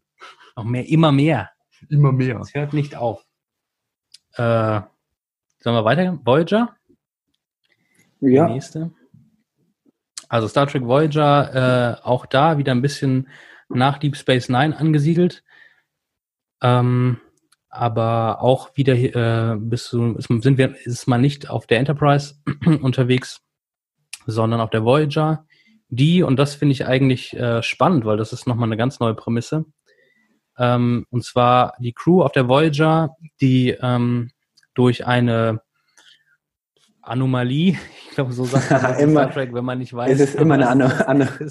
Genau. Interferenzen und Anomalie, genau. Ja, die durch indifferente Anomalien äh, in einem ja. Konflikt auf einmal 70.000 Lichtjahre äh, weggeschleudert werden von ihrem Standort, wo sie vorher waren. Und eine Reise zurück äh, ähm, müsste 70 Jahre dauern. Also diese Crew ist 70 Jahre jetzt unterwegs, wieder zurück an dem Fleck, wo sie vorher waren.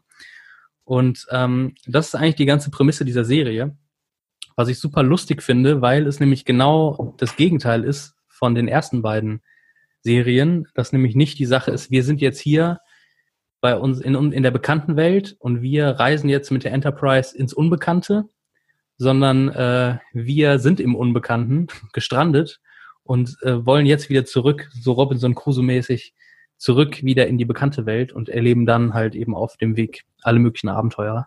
Ja. Und ähm, ja, finde ich auf jeden Fall irgendwie äh, interessanten, ähm, interessantes Ding, was man noch so bei Star Trek so dazukommt, so als, als Prämisse. Ähm, hast du die, bist du Voyager-Fan, David? Das weiß ich gar nicht. Ich, ich habe sie mir angeguckt.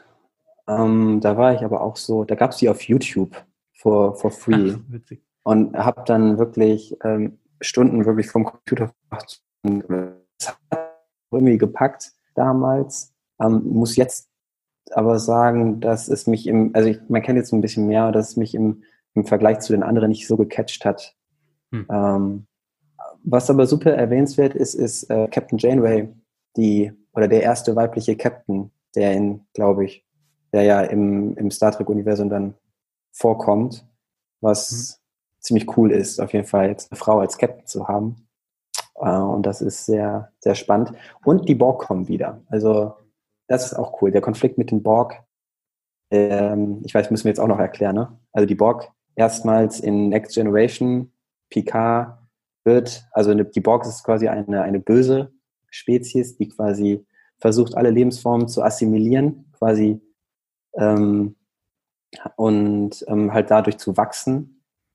Und ähm, hat dementsprechend, also die Borg, ich weiß nicht, kannst du da mir, mir weiterhelfen? Ich, das ist, glaube ich, schwer. Das sind für mich die coolsten Bösewichte im All eigentlich, Voll, die es überhaupt gibt. Also ich glaube, da kann selbst ähm, der König Sith Lord nichts gegen machen, glaube ich, gegen die Borg. Uh, also beefst du jetzt gegen die Star Wars Fans oder was? Nein, kein, das, das wollte ich, das habe ich mir von Anfang vorgenommen, dass das nicht passiert. Aber die Borg sind super coole Bösewichte. Ich weiß, erklär du mal. Ich mh, hm, finde ein bisschen die Worte gerade.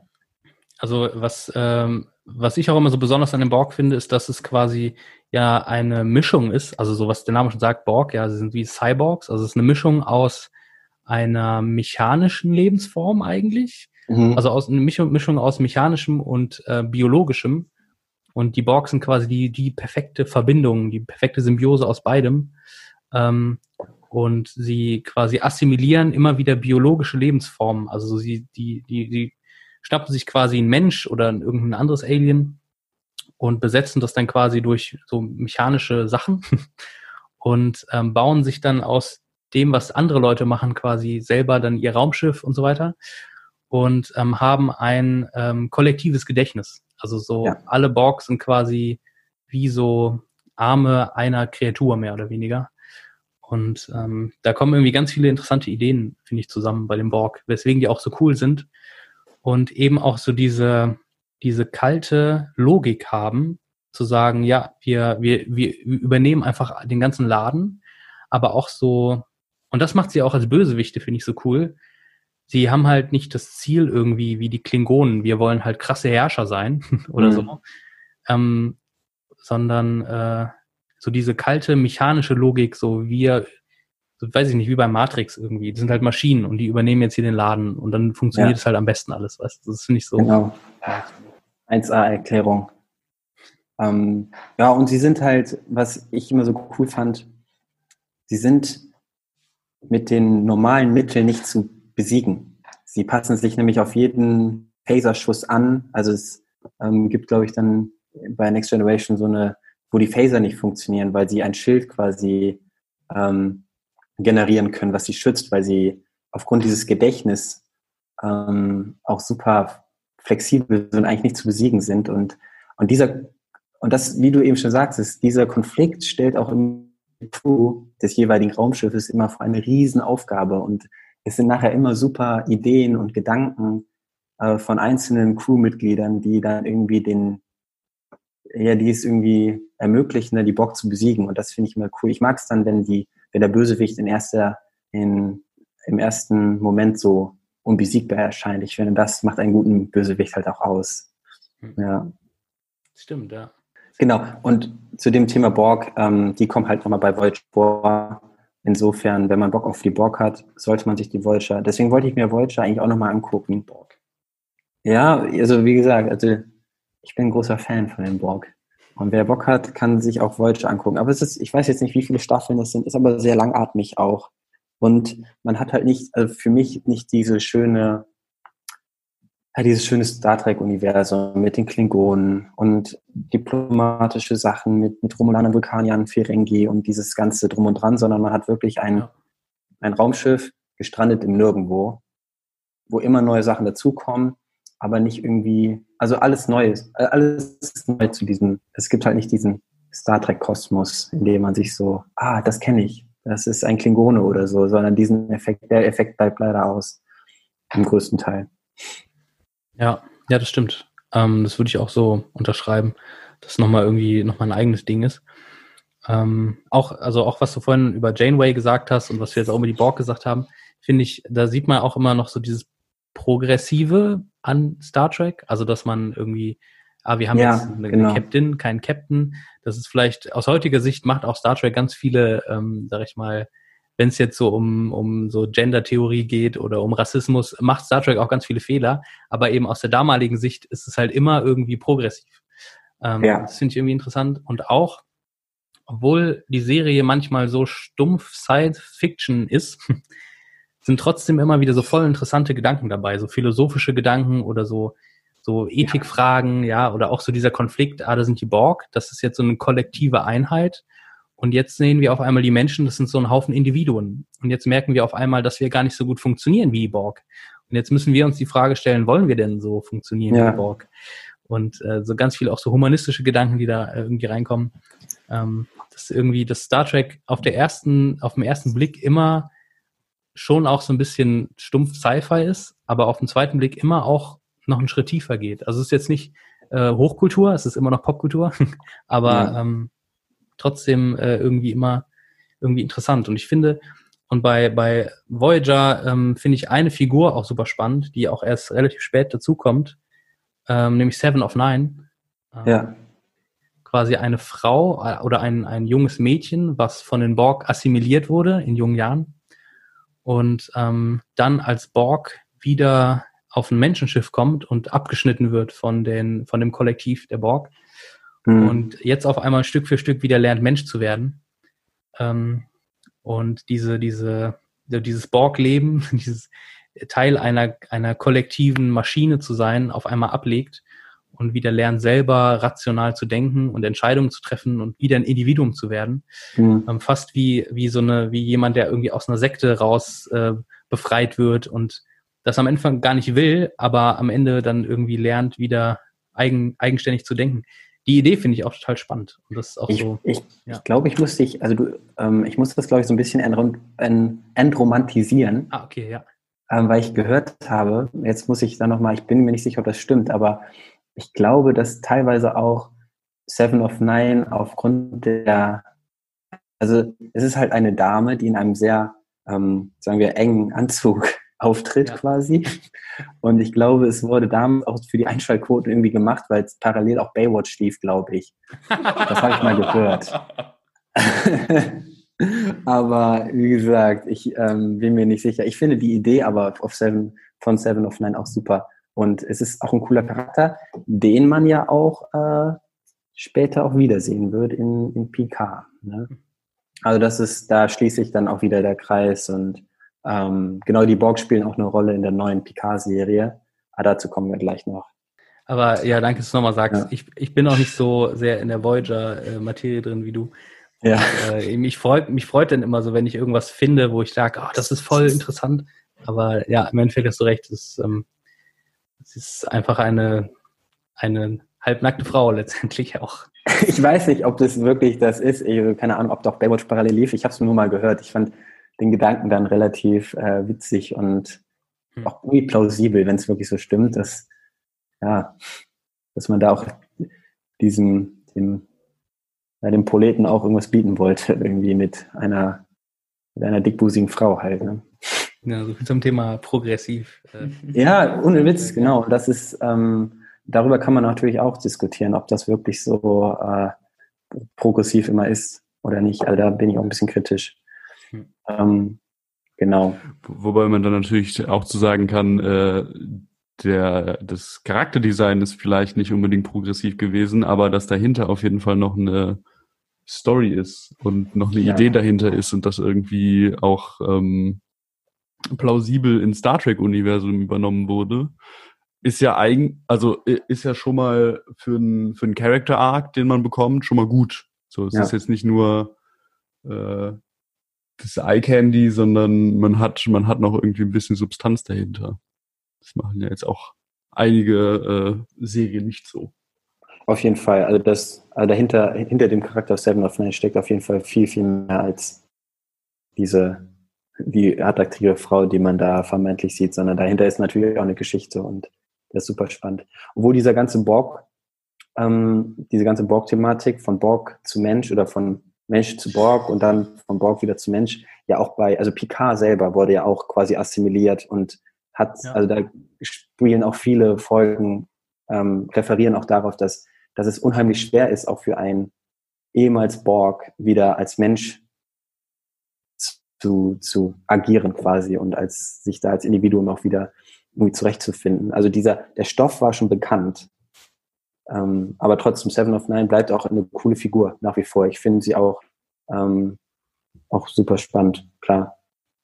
Ja, finde ich lustig, dass du es jetzt sagst, weil ähm, stimmt, ja, Picard war ja auch, also war ja auch kurzzeitig Borg und so. Ja. Und jetzt ähm, wird der Charakter gerade für mich immer uninteressanter, das so lange reden.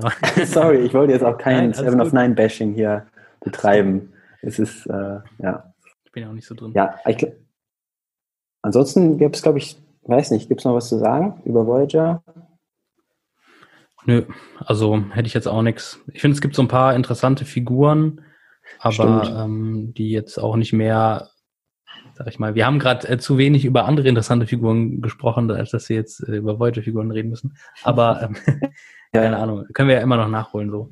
Aber ich finde zum Beispiel, ähm, also es gab ja, wie du auch gesagt hast, ein paar neue Figuren, die gar nicht so in dem Star Trek-Universum da sind, so neue Alien-Figuren auch. Mhm. Ähm, die auch, weiß ich nicht, Cass, die so telepathische Kräfte hat, die dann teilweise Mhm. auch so den wissenschaftlichen, ähm, so das wissenschaftliche, äh, wie sagt man, Konsens, den es so gibt, äh, so ein bisschen sprengt, indem äh, sie irgendwie mit Kräften hat, die irgendwie noch mehr schaffen, äh, als Ja. man dachte, oder auch so Tuvok, der irgendwie ein, ein, ein schwarzer Vulkanier, der gleichzeitig Sicherheitschef ist, also so, Ja. so, so, so, der, also irgendwie interessante Figuren, ähm, aber ja, ich glaube, sonst hätte ich über Voyager auch nicht mehr zu sagen.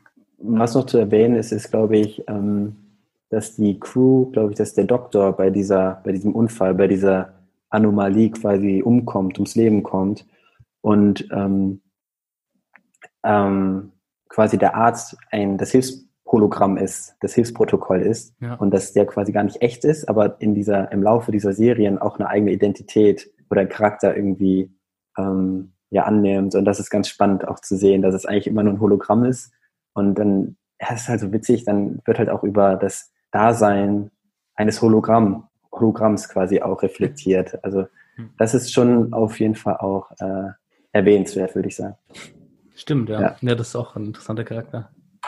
Der hat halt auch so einen lustigen Namen, ne? Wie heißt der noch? Ähm, Ich weiß es nicht mehr. M also MHE oder so und dann einfach so eine Abkürzung für irgendwas Technisches. Und also du hast halt ein Programm, aber dieses Programm hat halt ein Gesicht und Gefühle Kann auch. sein. Das ist irgendwie lustig. Okay, Ja. dann ähm, nächste, die nächste Serie wäre Star Trek Enterprise. Und äh, frühen 2000er.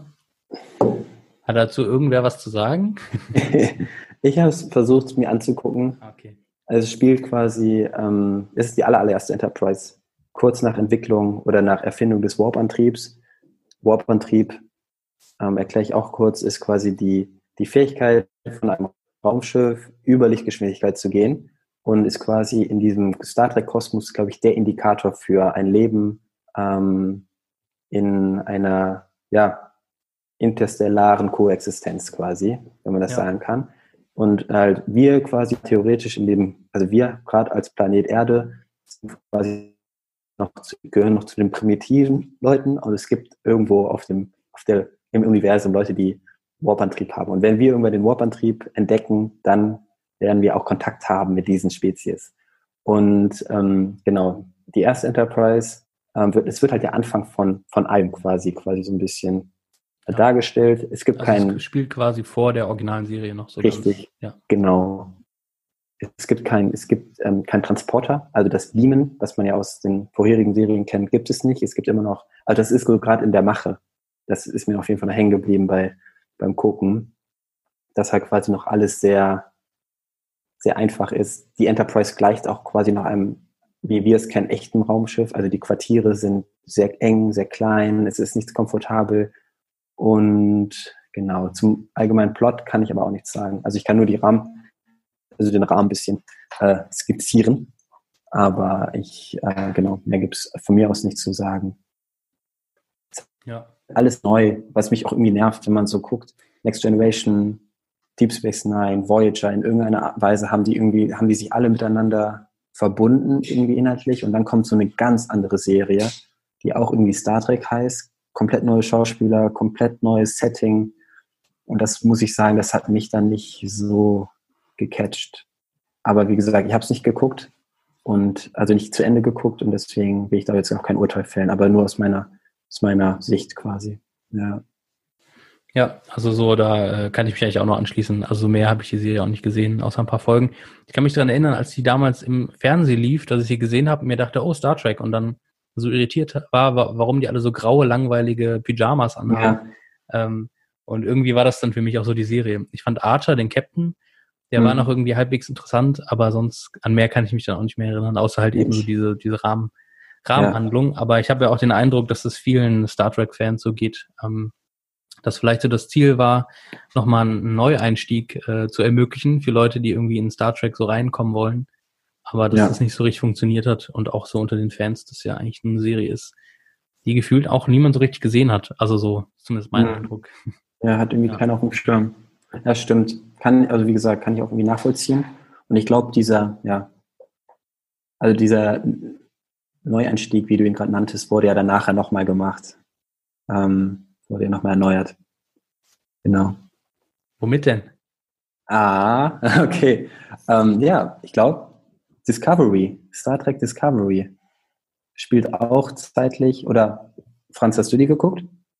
Ich habe sogar Netflix, angefangen. Ich glaube, die erste mhm. Staffel habe ich entweder ganz geguckt oder halb. Das, das müsste, glaube ich, sogar ein Netflix Original gewesen sein, also von mhm. Netflix produziert und äh, genau. Ja. Und? Wie, was sagst du? Ja, ich kann mich nur noch daran erinnern, dass es äh, um so einen Plot ging mit irgendeiner so Weltraumamöbe, nenne ich es jetzt mal. Mhm. Äh, die sich dann irgendwann äh, wegseppen konnte. Also auf einmal war sie weg. Und ich habe es nicht so ganz verstanden und umrissen, äh, umreißen können, aber es war, es war nicht so meins, muss ich ganz ehrlich sagen. Okay, okay. Ja, das hatte ich nämlich die Erfahrung mit Freunden, die jetzt Star Trek noch nicht so kannten, dass so Star Trek Discovery so die erste Serie war, die sie auch irgendwie cool fanden. Ähm, weil man kennt irgendwie Star Trek immer nur so dieses langweilige aus Plastik. Und Captain Spock kennt man vielleicht noch. Mhm. Captain Spock. Ja. Ah, Quatsch. Ja, obwohl nachher ja schon. Ähm, ähm, aber dieses, ja, dieses Star Trek-Klischee irgendwie wird man irgendwie nicht los und es ist irgendwie langweilig und irgendwie lame. Aber irgendwie, dann habe ich Freunde gehabt, die dann irgendwie Discovery gefeiert haben, weil es irgendwie Star Trek in neu mit Action, mit, mit coolen Plot und mit, äh, ja, mit Action einfach ist und ein bisschen de, dem Zahlen der Zeit entsprechend so, würde ich es mal behaupten, ja. ja. Genau. Ja, das fand ich eigentlich auch. Ähm, ich fand's, also so, ich, also ehrlich also ich habe die erste Staffel geguckt und ehrlich gesagt habe ich jetzt auch nicht Lust weiter zu gucken. Okay. Oder hatte auch nie Lust, weil mich die Serie dann nicht so angefixt hat. Ähm, weil Serien ja auch immer Zeit kosten und so. Ja. Und ähm, ich mir gedacht habe, okay, ähm, cool, aber ich will jetzt eigentlich weiter gucken. Was ich cool fand aber bei der Serie war, dass dieser Konflikt mit den Klingonen nochmal so neu aufge, also so aufgerollt wurde. Mhm. Auch dadurch, dass sie eben auch wieder vor der Originalserie gespielt hat, fand ich das irgendwie interessant. Und auch das Design der Klingonen völlig anders, völlig neu. Ähm, ja. Das fand ich auch irgendwie cool. Und im Endeffekt, ja, hat man Star Trek genommen und hat es eben äh, zu einer modernen Science-Fiction-Action-Serie gemacht. Also so ähm, es gibt viel weniger, sag ich mal, Dialoge und Probleme, die gelöst würden und viel mehr dieses, da ist der, da ist der, da sind die Guten, da sind die Bösen und jetzt äh, klar diese Situation auch mit diesem, äh, mit dieser komischen äh, Kreatur, die da auftaucht, ähm, äh, dass das irgendwie genau, damit man sich noch irgendwie äh, auseinandersetzen muss. Aber ähm, gefühlt so als Star Trek Freund habe ich jetzt ähm, da nicht so super viel rausziehen können, aber ich kann das voll mhm. nachvollziehen, dass das ein cooler erster Einstieg sein kann. Und ja. vor allen Dingen finde ich, und das ist ja auch generell so ein Netflix-Ding, finde ich, die machen, das ist ja nicht, die machen ja keinen Quatsch. So, das ist ja, ähm, das ist eine coole Serie. Ähm, aber ich fand sie jetzt nicht so cool, dass ich sage, ich muss jetzt weiter gucken. Und ich fand sie jetzt auch nicht so Star Trek-mäßig, dass ich sage, mhm. äh, das finde ich interessant. Ähm, aber ja, doch an sich, ähm, also so, kann ich das eigentlich nur so, also mein Eindruck ist das, was du auch gesagt hast, dass Leute sagen, ey, cool, so kann Star Trek sein, ähm, das macht ja Spaß. Ähm, aber ja, genau, ich hatte jetzt nicht so richtig Bock auf die Serie, auch obwohl mhm. ich schon ein paar interessante Charaktere fand, die so da waren, ja. Ja, und es kommt, also wir haben, sprachen ja anfangs drüber, Captain Pike äh, erfährt da ja auch so eine, ich weiß nicht, ist das in der ersten Staffel oder ist das in der zweiten Staffel? Captain Pike kommt auf jeden Fall wieder, weil es ja. spielt hier um die Zeit von Captain Pike, also der aller, allererste Enterprise Captain, jetzt von den, von den Serien aus gesehen, kommt halt wieder und macht anscheinend eine sehr gute Figur, wo ja auch viele ähm, ja irgendwie auch äh, in der Star Trek-Szene das irgendwie sehr gehypt worden ist. Hm. Also es gibt so ein bisschen äh, auch Referenzen. Ich finde diesen Sporenantrieb oder dieses sprunghaft, das, daran muss man sich gewöhnen. Es ist sehr sehr neu alles. Ähm, diese, diese Michael Burnett oder wie die heißt, oder Burnen, die ähm, dieser Haupt, dieser Hauptcharakter quasi der Burnham, Serie ja. hat, Burnham, hat mich auch nicht so angesprochen, weil ich sie auch irgendwie so ein bisschen, ja, ich weiß nicht, so ein bisschen un uninteressant fand. Hm. Geht es mir aber auch nur so. Und ähm, ja, und das mit den Klingonen teilweise ist auch ein bisschen verstörend, was ja dann nachher auch mit diesem diesem Sicherheits, oder ich weiß nicht, was das für eine, ein, einen Rang hat, was für einen Rang dieser Mensch hat, aber der wird ja auch dann irgendwie in Gefangenschaft genommen und ist dann halb Klingone, halb Mensch. Es ist alles sehr gewöhnungsbedürftig, auch also als, als Trekkie. Und ja.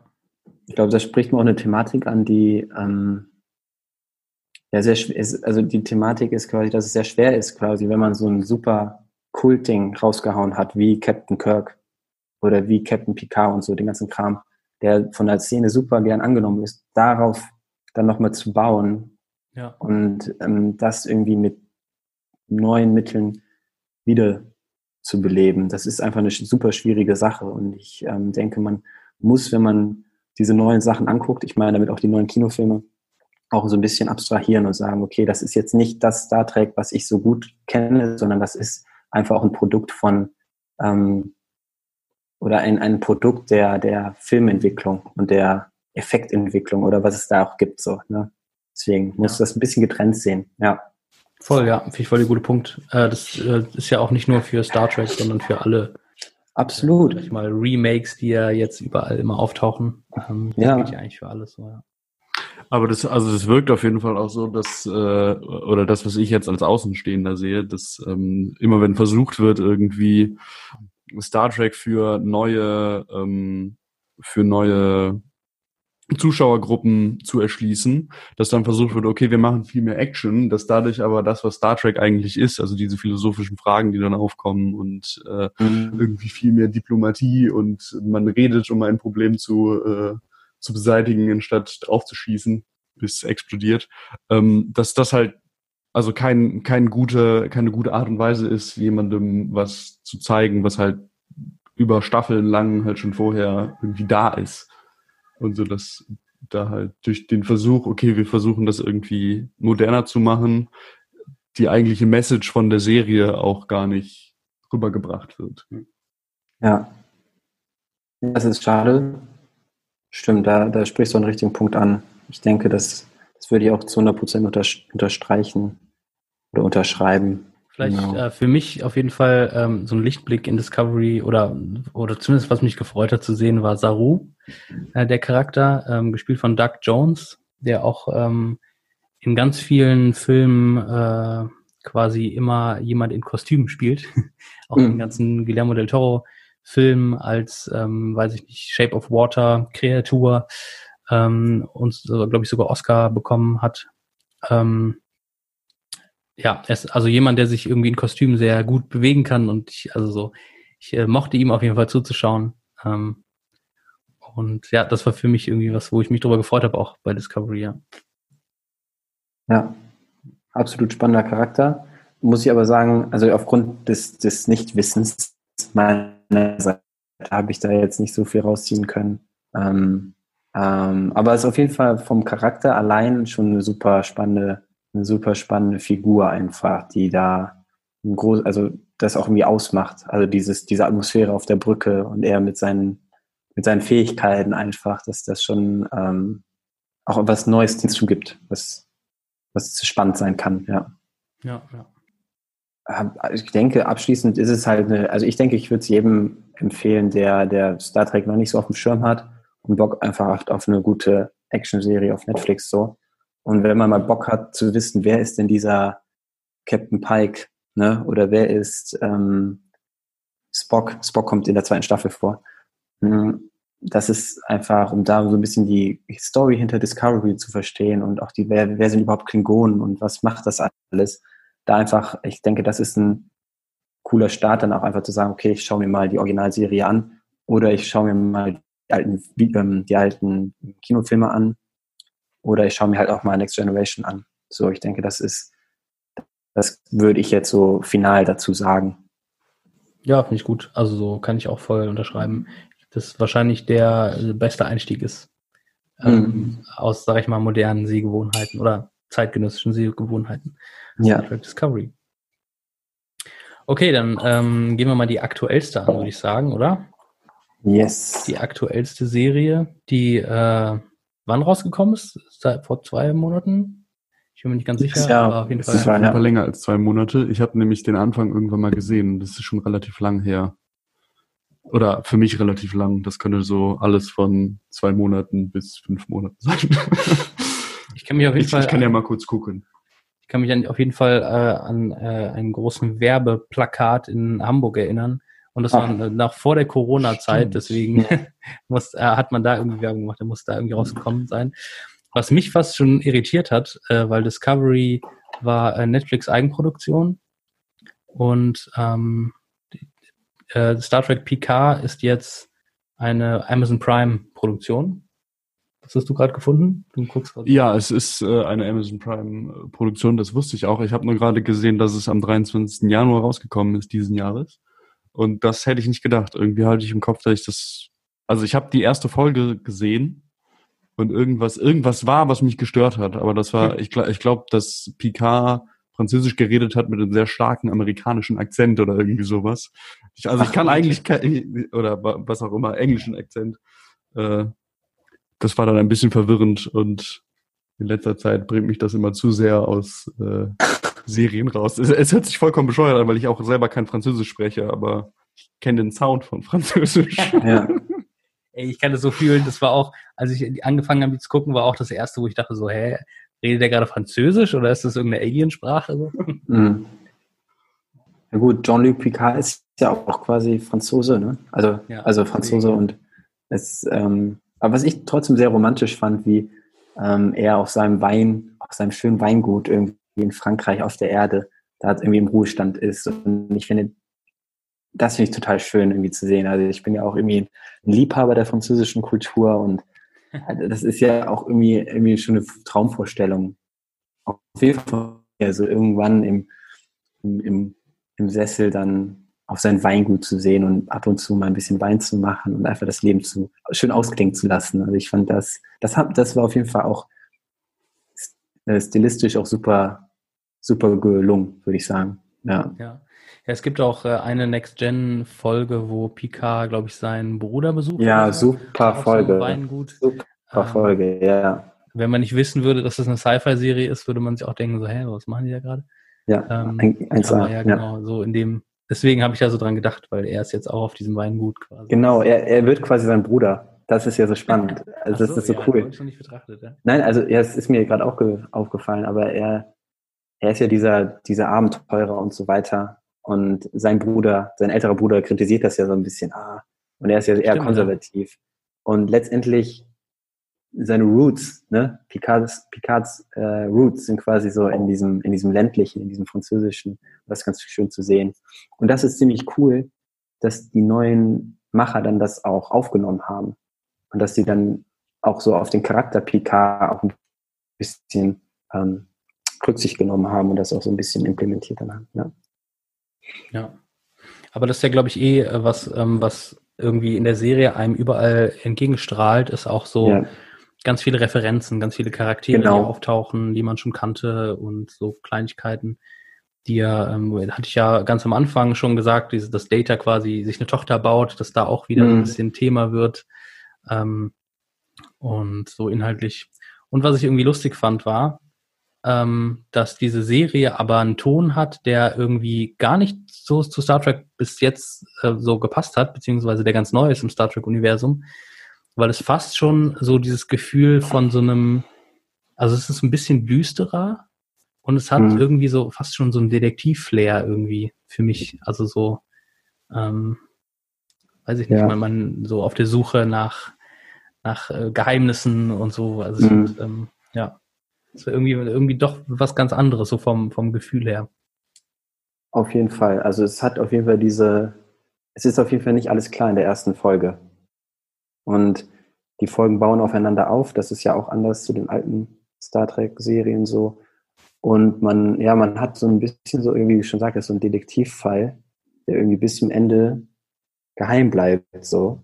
Oder unaufgelöst bleibt. Und das, ähm, ist auf jeden Fall sehr, sehr neu. Also ich glaube, ich habe das auch noch bisher, ich glaube, bei Discovery klingt das auch so ein bisschen an. Da wären auch so die letzten Erkenntnisse auch irgendwie bis ins Ende, ins Staffelfinale halt auch irgendwie gedrungen. Ähm, aber ich fand das bei Pika sehr, also sehr deutlich zu sehen, auch wie du sagst. Ja. So, was äh, aber was? natürlich den Wert der, also, sorry. Nee, red weiter. Was den Wert natürlich überhaupt, also ich fand Picard super, also, weil es halt so viele Referenzen hat und was halt äh, ähm, den Wert überhaupt nicht mindert. Ähm, du hast gesagt, du, Franz, du hast auch äh, reingeschaut, aber fandst du nicht so cool. Ja, ich, äh, wie gesagt, ich habe ja wahrscheinlich einfach nicht die äh, so die Verbindung zu Star Trek wie wahrscheinlich andere Leute und deswegen war ich dann gab es so zwei Sachen, die mich gestört haben, die mich dann irgendwie so sehr gestört haben, dass ich gedacht habe, okay, die Serie fange ich nicht an. Das war einmal das Französisch mit englischem Akzent. Das andere war, glaube ich, irgendwelche Bösewichte, die sahen halt aus, als hätten sie irgendwie so ein Motorradoutfit an. Und das, das hat mich irgendwie rausgebracht. Das hört sich, das hört sich wahrscheinlich vollkommen komisch ja. an, weil es mehr oder weniger Standard ist so äh, in, in Serien. Aber irgendwie war's, war ich dann an einem Punkt, wo ich mich dann nicht darauf einlassen konnte. Und deswegen habe ich dann aufgehört. Aber ich habe ich hab auf jeden Fall Bock, irgendwie die äh, Next Generation, Next Generation mal anzufangen. So, ja. die nächsten Tage.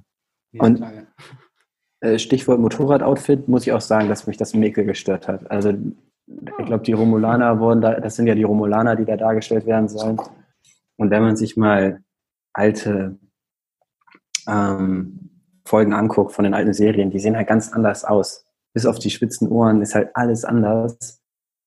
Und das habe ich mich auch, äh, keine Ahnung, das fand ich auch irgendwie doof, muss ich ehrlich sagen. Also das war echt, un weißt du, es ist ja nicht einfach, es ist ja nicht fair, irgendwie einen Charakter ein bisschen mehr romulanisch zu, oder zu machen als, ja, keine Ahnung. Also ich fand das irgendwie, es fand ich auch nicht gut, wie, wie du schon sagtest. Ja.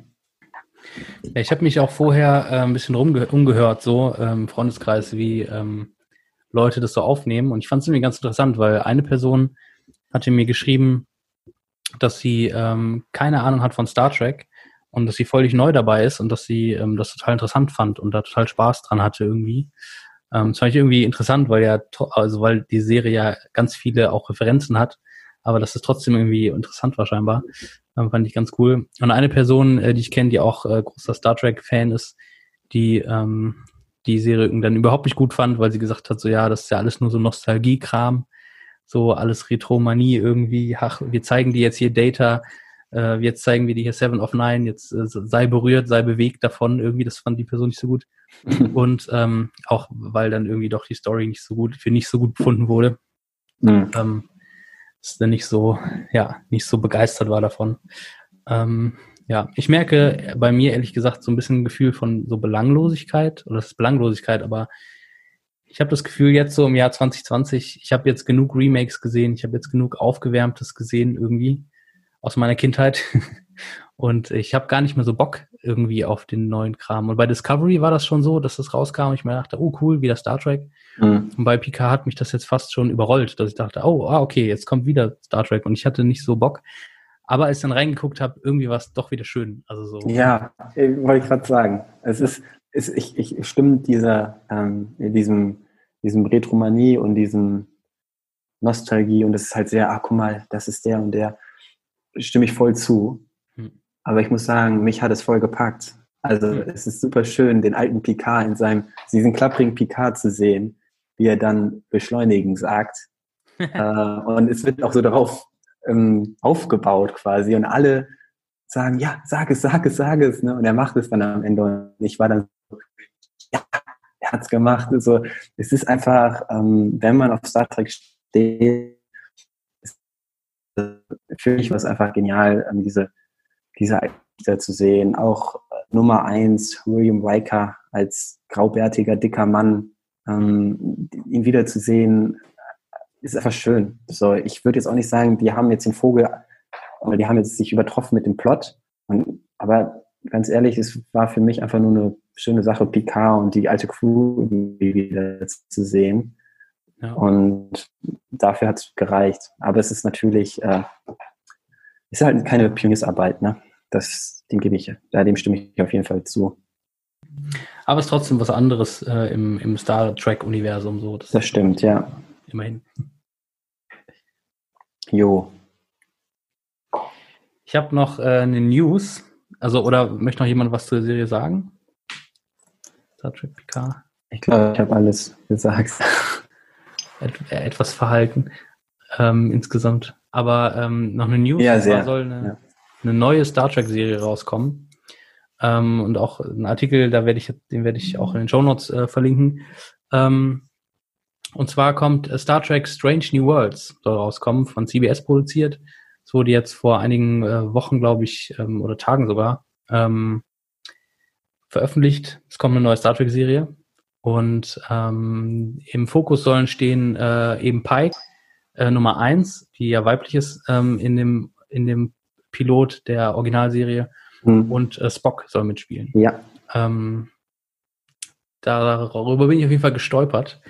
Und äh, ja, weiß nicht, hat mich ein bisschen überrascht, ähm, dass wieder was Neues an den Start geht, aber ja, wieder mit alten Charakteren. Ich äh, bin mal gespannt, was da kommt.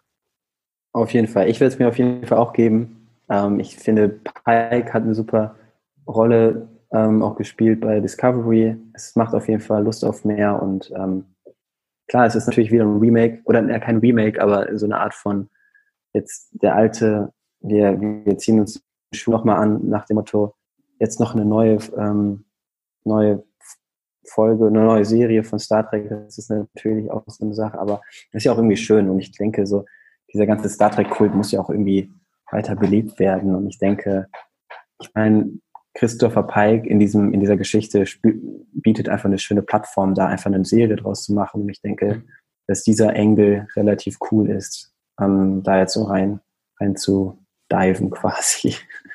ja. Ähm, aber was man noch sagen muss zu Neuerscheinungen, dass eine dritte Staffel von Discovery in Planung ist und eine zweite Staffel Picard. Also das, ähm, da kommt auf jeden Fall viel auf uns zu, die nächsten Jahre und Monate. Da bin ich auf jeden Fall auch sehr froh. Ja, ja, Ja. viel neues, viel neues Star Trek, das man sich gönnen kann, auf jeden Fall. Ja, Mann. Steht vor der Tür. Eigentlich verrückt, ne? Also so, wenn ich so überlege, nach Star Trek Enterprise, so die früh, so die späten 2000er, frühen 2010er, da war irgendwie Hm. überhaupt nicht das Gefühl, dass Star Trek nochmal irgendwas mit passiert. Und jetzt Ja. ähm, irgendwie innerhalb von ein paar Jahren jetzt irgendwie drei Serien irgendwie an den Start gehen. Mega. Ja, das, Interessant. deswegen freue ich mich auch irgendwie auch so momentan über den, über den Hype und über den, den Output, der irgendwie kommt. Also ich finde es irgendwie super, weil, wie gesagt, ich habe mich aber so ein bisschen alleingelassen gefühlt als so Next-Gen, Next-Gen-Fan. Und da kam irgendwie nichts mehr. Klar, DS9 noch, aber es ist halt alles irgendwie 90er-Kram, so von, von der Filminszenierung her. Und ich habe irgendwie so, Ja. Guck mal, alles wird neu gemacht, ähm, Star Wars wird neu gemacht, dies, das und jetzt kommt endlich auch Star Trek so ein bisschen da an. Und ich freue mich. Also ich, klar, das spricht wahrscheinlich nur der Fan in mir. Ich bin auch nicht so der Filmkritiker. Also wie gesagt, ich, ich kann halt sehen, mich freut halt, dass so ein alter Picard dann da sitzt im Stuhl und, und sagt so Energie. Das finde ich einfach toll.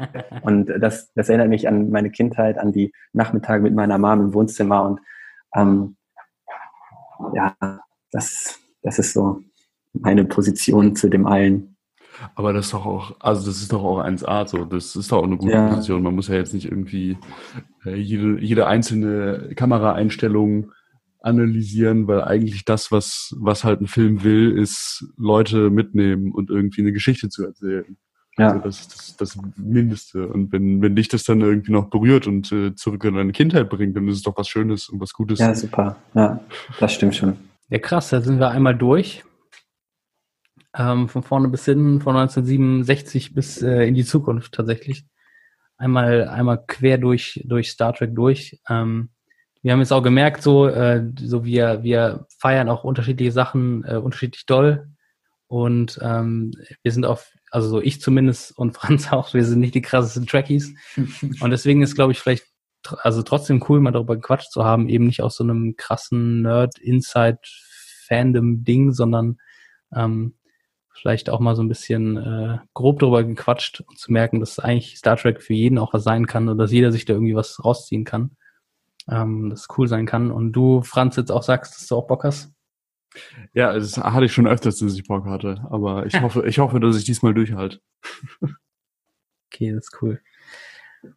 Dann ähm, würde ich vielleicht noch eine Abschlussfrage stellen. Yes. wenn ihr, ähm, wenn, äh, wenn sonst nicht noch was zu sagen gibt. Und zwar, wer äh, ist der beste Captain? Oder Captain? Captain? Nee, Captain ist geschlechtsneutral, oder? Captain, Captain sollte Kapitänin. ja, ähm, ich glaube, das habe ich auch eben schon beantwortet. Ich denke, ähm, dass Captain Picard quasi der, der, der Captain ist von Star Trek, den ich irgendwie so mit, ja, den ich als Captain, so als Captain quasi assoziiere. Und das ist einfach eine super Persönlichkeit und eine super Führungs, Führungsfigur. Mhm. Weil vielleicht auch eben in diesem Kontrast zu Captain Kirk, der ja wirklich so nach dem Motto, er kriegt ja eigentlich nur auf die Schnauze so Captain Kirk. Und so ist so ein Draufgänger und Captain Picard ist halt im Kontrast so ein, ja, so ein Earl Grey trinkender, weiser Mann, so. Und das, und auch trotzdem so ein Mann voller Ideale. Und das finde ich so toll an. Und das finde ich so, eigentlich das finde ich am tollsten an Captain Picard und deswegen geht mein Vote an, an Jean-Luc. okay. Ja, da muss, würde ich tatsächlich mitziehen. Das ist ja ein bisschen langweilig. Dann jetzt noch eine zweite Frage. Unter welcher Crew würdest du am liebsten dienen? Franz, die kannst du auch mit, äh, mit beantworten. In, wel in welche Crew ich am liebsten sein würde? Also ich, ich würde auch sagen Jean-Luc Picard. Übrigens als bester Captain, obwohl ich nicht so viel von ihm gesehen habe. Ähm, in welcher Crew ich am liebsten mitarbeiten würde? Also da kenne ich ja die J.J. Abrams Filme und ein bisschen was von äh, Next Generation und da muss ich sagen, da sterben mir zu viele Leute in der J.J. Abrams, äh, in den J.J. Abrams Filmen. Da finde ich das Entspannte bei Next Generation irgendwie ein bisschen besser. Straight up, ja. Das ist ein guter Punkt. Ich würde, würd, glaube ich, äh, auch sagen, wenn ich ein, wenn ich ein, äh, kein rotes Shirt bekomme, dann würde ich es mir nochmal überlegen, aber wenn ich ein rotes Shirt bekommen würde, auf jeden Fall äh, unter Picard ähm, da habe ich wenigstens noch ein bisschen Mitspracherecht und äh, so ein rotes Shirt. Coole Mates. Ähm, weil in der Originalserie waren die mit den roten T-Shirts immer die ähm, Sicherheits- äh, und äh, Sicherheitsleute die dann auch immer mit ähm, auf die fremden Planeten gebeamt sind. Ah, okay. Ja. Und äh, mit den Hauptcharakteren. Und wenn es irgendwo Stress gab, gestorben sind natürlich nicht die Hauptcharaktere, sondern natürlich die Jungs mit den roten Shirts, die keinen Namen haben. Ja. Übrigens, da kann ich sogar noch ein bisschen Trivia einwerfen. Äh, oh. Äh, bei den J.J. Abrams-Filmen, der in dem ersten Film, wo alles anfängt, mit diesem Zeitraum-Kontinuum, wo irgendwas verändert wird von irgendwelchen Romulanern. Ähm, der erste, der da stirbt von der Enterprise, der hat ein rotes T-Shirt an. Das ist okay. bei diesem Bergbaulaser, wo die äh, mhm. den vulkanischen Planeten zerstören wollen. Und der, der, genau deswegen hat er ein rotes T-Shirt an. Der erste, der stirbt. Ja, ich glaube, das, das ist auch so ein Klischee, was irgendwie so, ähm, ja, das habe ich auch mal gehört, stimmt. Ja, ähm, genau. Ja, ich würde mich für Deep Space Nine, glaube ich, entscheiden. Ähm, ich bin ja auch so ein Worf-Fan ähm, und Worf quasi als, ja, Worf ist quasi erwachsen in dieser Serie und das finde ich immer so cool. Und mit ihm irgendwie in so einem Holodeck zu sein und irgendwelche Monster mit einem Butlet zu äh, besiegen oder zu erschlagen, das finde ich eigentlich eine sehr coole Vorstellung. Und deswegen Worf und äh, ähm, genau, es gibt ja Deep Space Nine. Und weil es halt auch so viele neue Spezies sind, und da kann man sich so vor rein, reinleben, so, genau. Ja. Das würde ich sagen. An Seite mit einem Klingon und abends dann in die, in die, in die Bar. Bei Quark, genau, genau. genau. Das hört sich nach einem guten Leben an. Solange man überlebt. Solange man überlebt, ja. David, es hat voll Spaß gemacht mit dir. Ja, ich hoffe, ich habe nicht zu viel geredet. Ich sehe schon. Ich, Überhaupt gar nicht ich habe relativ viel geredet heute und es tut mir auch so ein bisschen leid an alle Hörer, die jetzt irgendwie Franz und äh, Freund beziehungsweise gar keinen Fall hören wollten. Jetzt war ja so ich ähm, ich bin auf jeden Fall sehr dankbar, ähm, dass dass ich gefragt worden bin und ähm, wie gesagt es war super schön euch nochmal wiederzusehen auch auch wenn es jetzt nur auf äh, virtuellem Weg ist und ja über das zu reden. Ich glaube, das hat jetzt mein Mitteilungsbedürfnis was ich schon so lange in mir hatte, für, für, immer, glaube ich, jetzt gestillt. Und ich bin, äh, ich werde, glaube ich, nie wieder irgendwelche Freunde vorlabern mit Star Trek, weil ich jetzt kannst, dank euch diese Plattform bekommen habe. Das ist super toll. das ist wirklich so. Also, zum, zum Podcast verweisen. genau, ja. Nee, ich bin super dankbar dafür. Und ähm, ja. Voll schön. Nee, ich bin auch voll dank, ich bin voll dankbar, weil ich gerade merke, so wie äh, Franz und ich, wir hätten das zu zweit nicht machen sollen. Das, äh, das stimmt, auf jeden Fall. Das Thema jedenfalls, ja. Cool. Bis zum nächsten Mal. Vielleicht sehen wir uns mal wieder, David. ich hoffe. Freund. Ja, also jetzt nicht bei, aber auch privat auch mal so. Privat auf jeden Fall. Alles kann jetzt geschnitten werden. Sorry. Mach jetzt das Outro. Sorry. Dann würde ich sagen, äh, beenden wir mit einem Assimilate oder einem Engage? Es ist Assimilate nicht. Oder wir enden mit Exterminate aus Dr. Who. Ex, ja, okay, gut. Okay, wir, wir sagen einfach, wir sagen einfach Tschüss. Aber vielleicht kann ich auch die Warp-Spule so nachmachen, die dann am Ende immer kommt. Oh ja, mach das. Und dann so, mach ich so. Äh, mach ich das dann und dann machst du auf Stopp. So.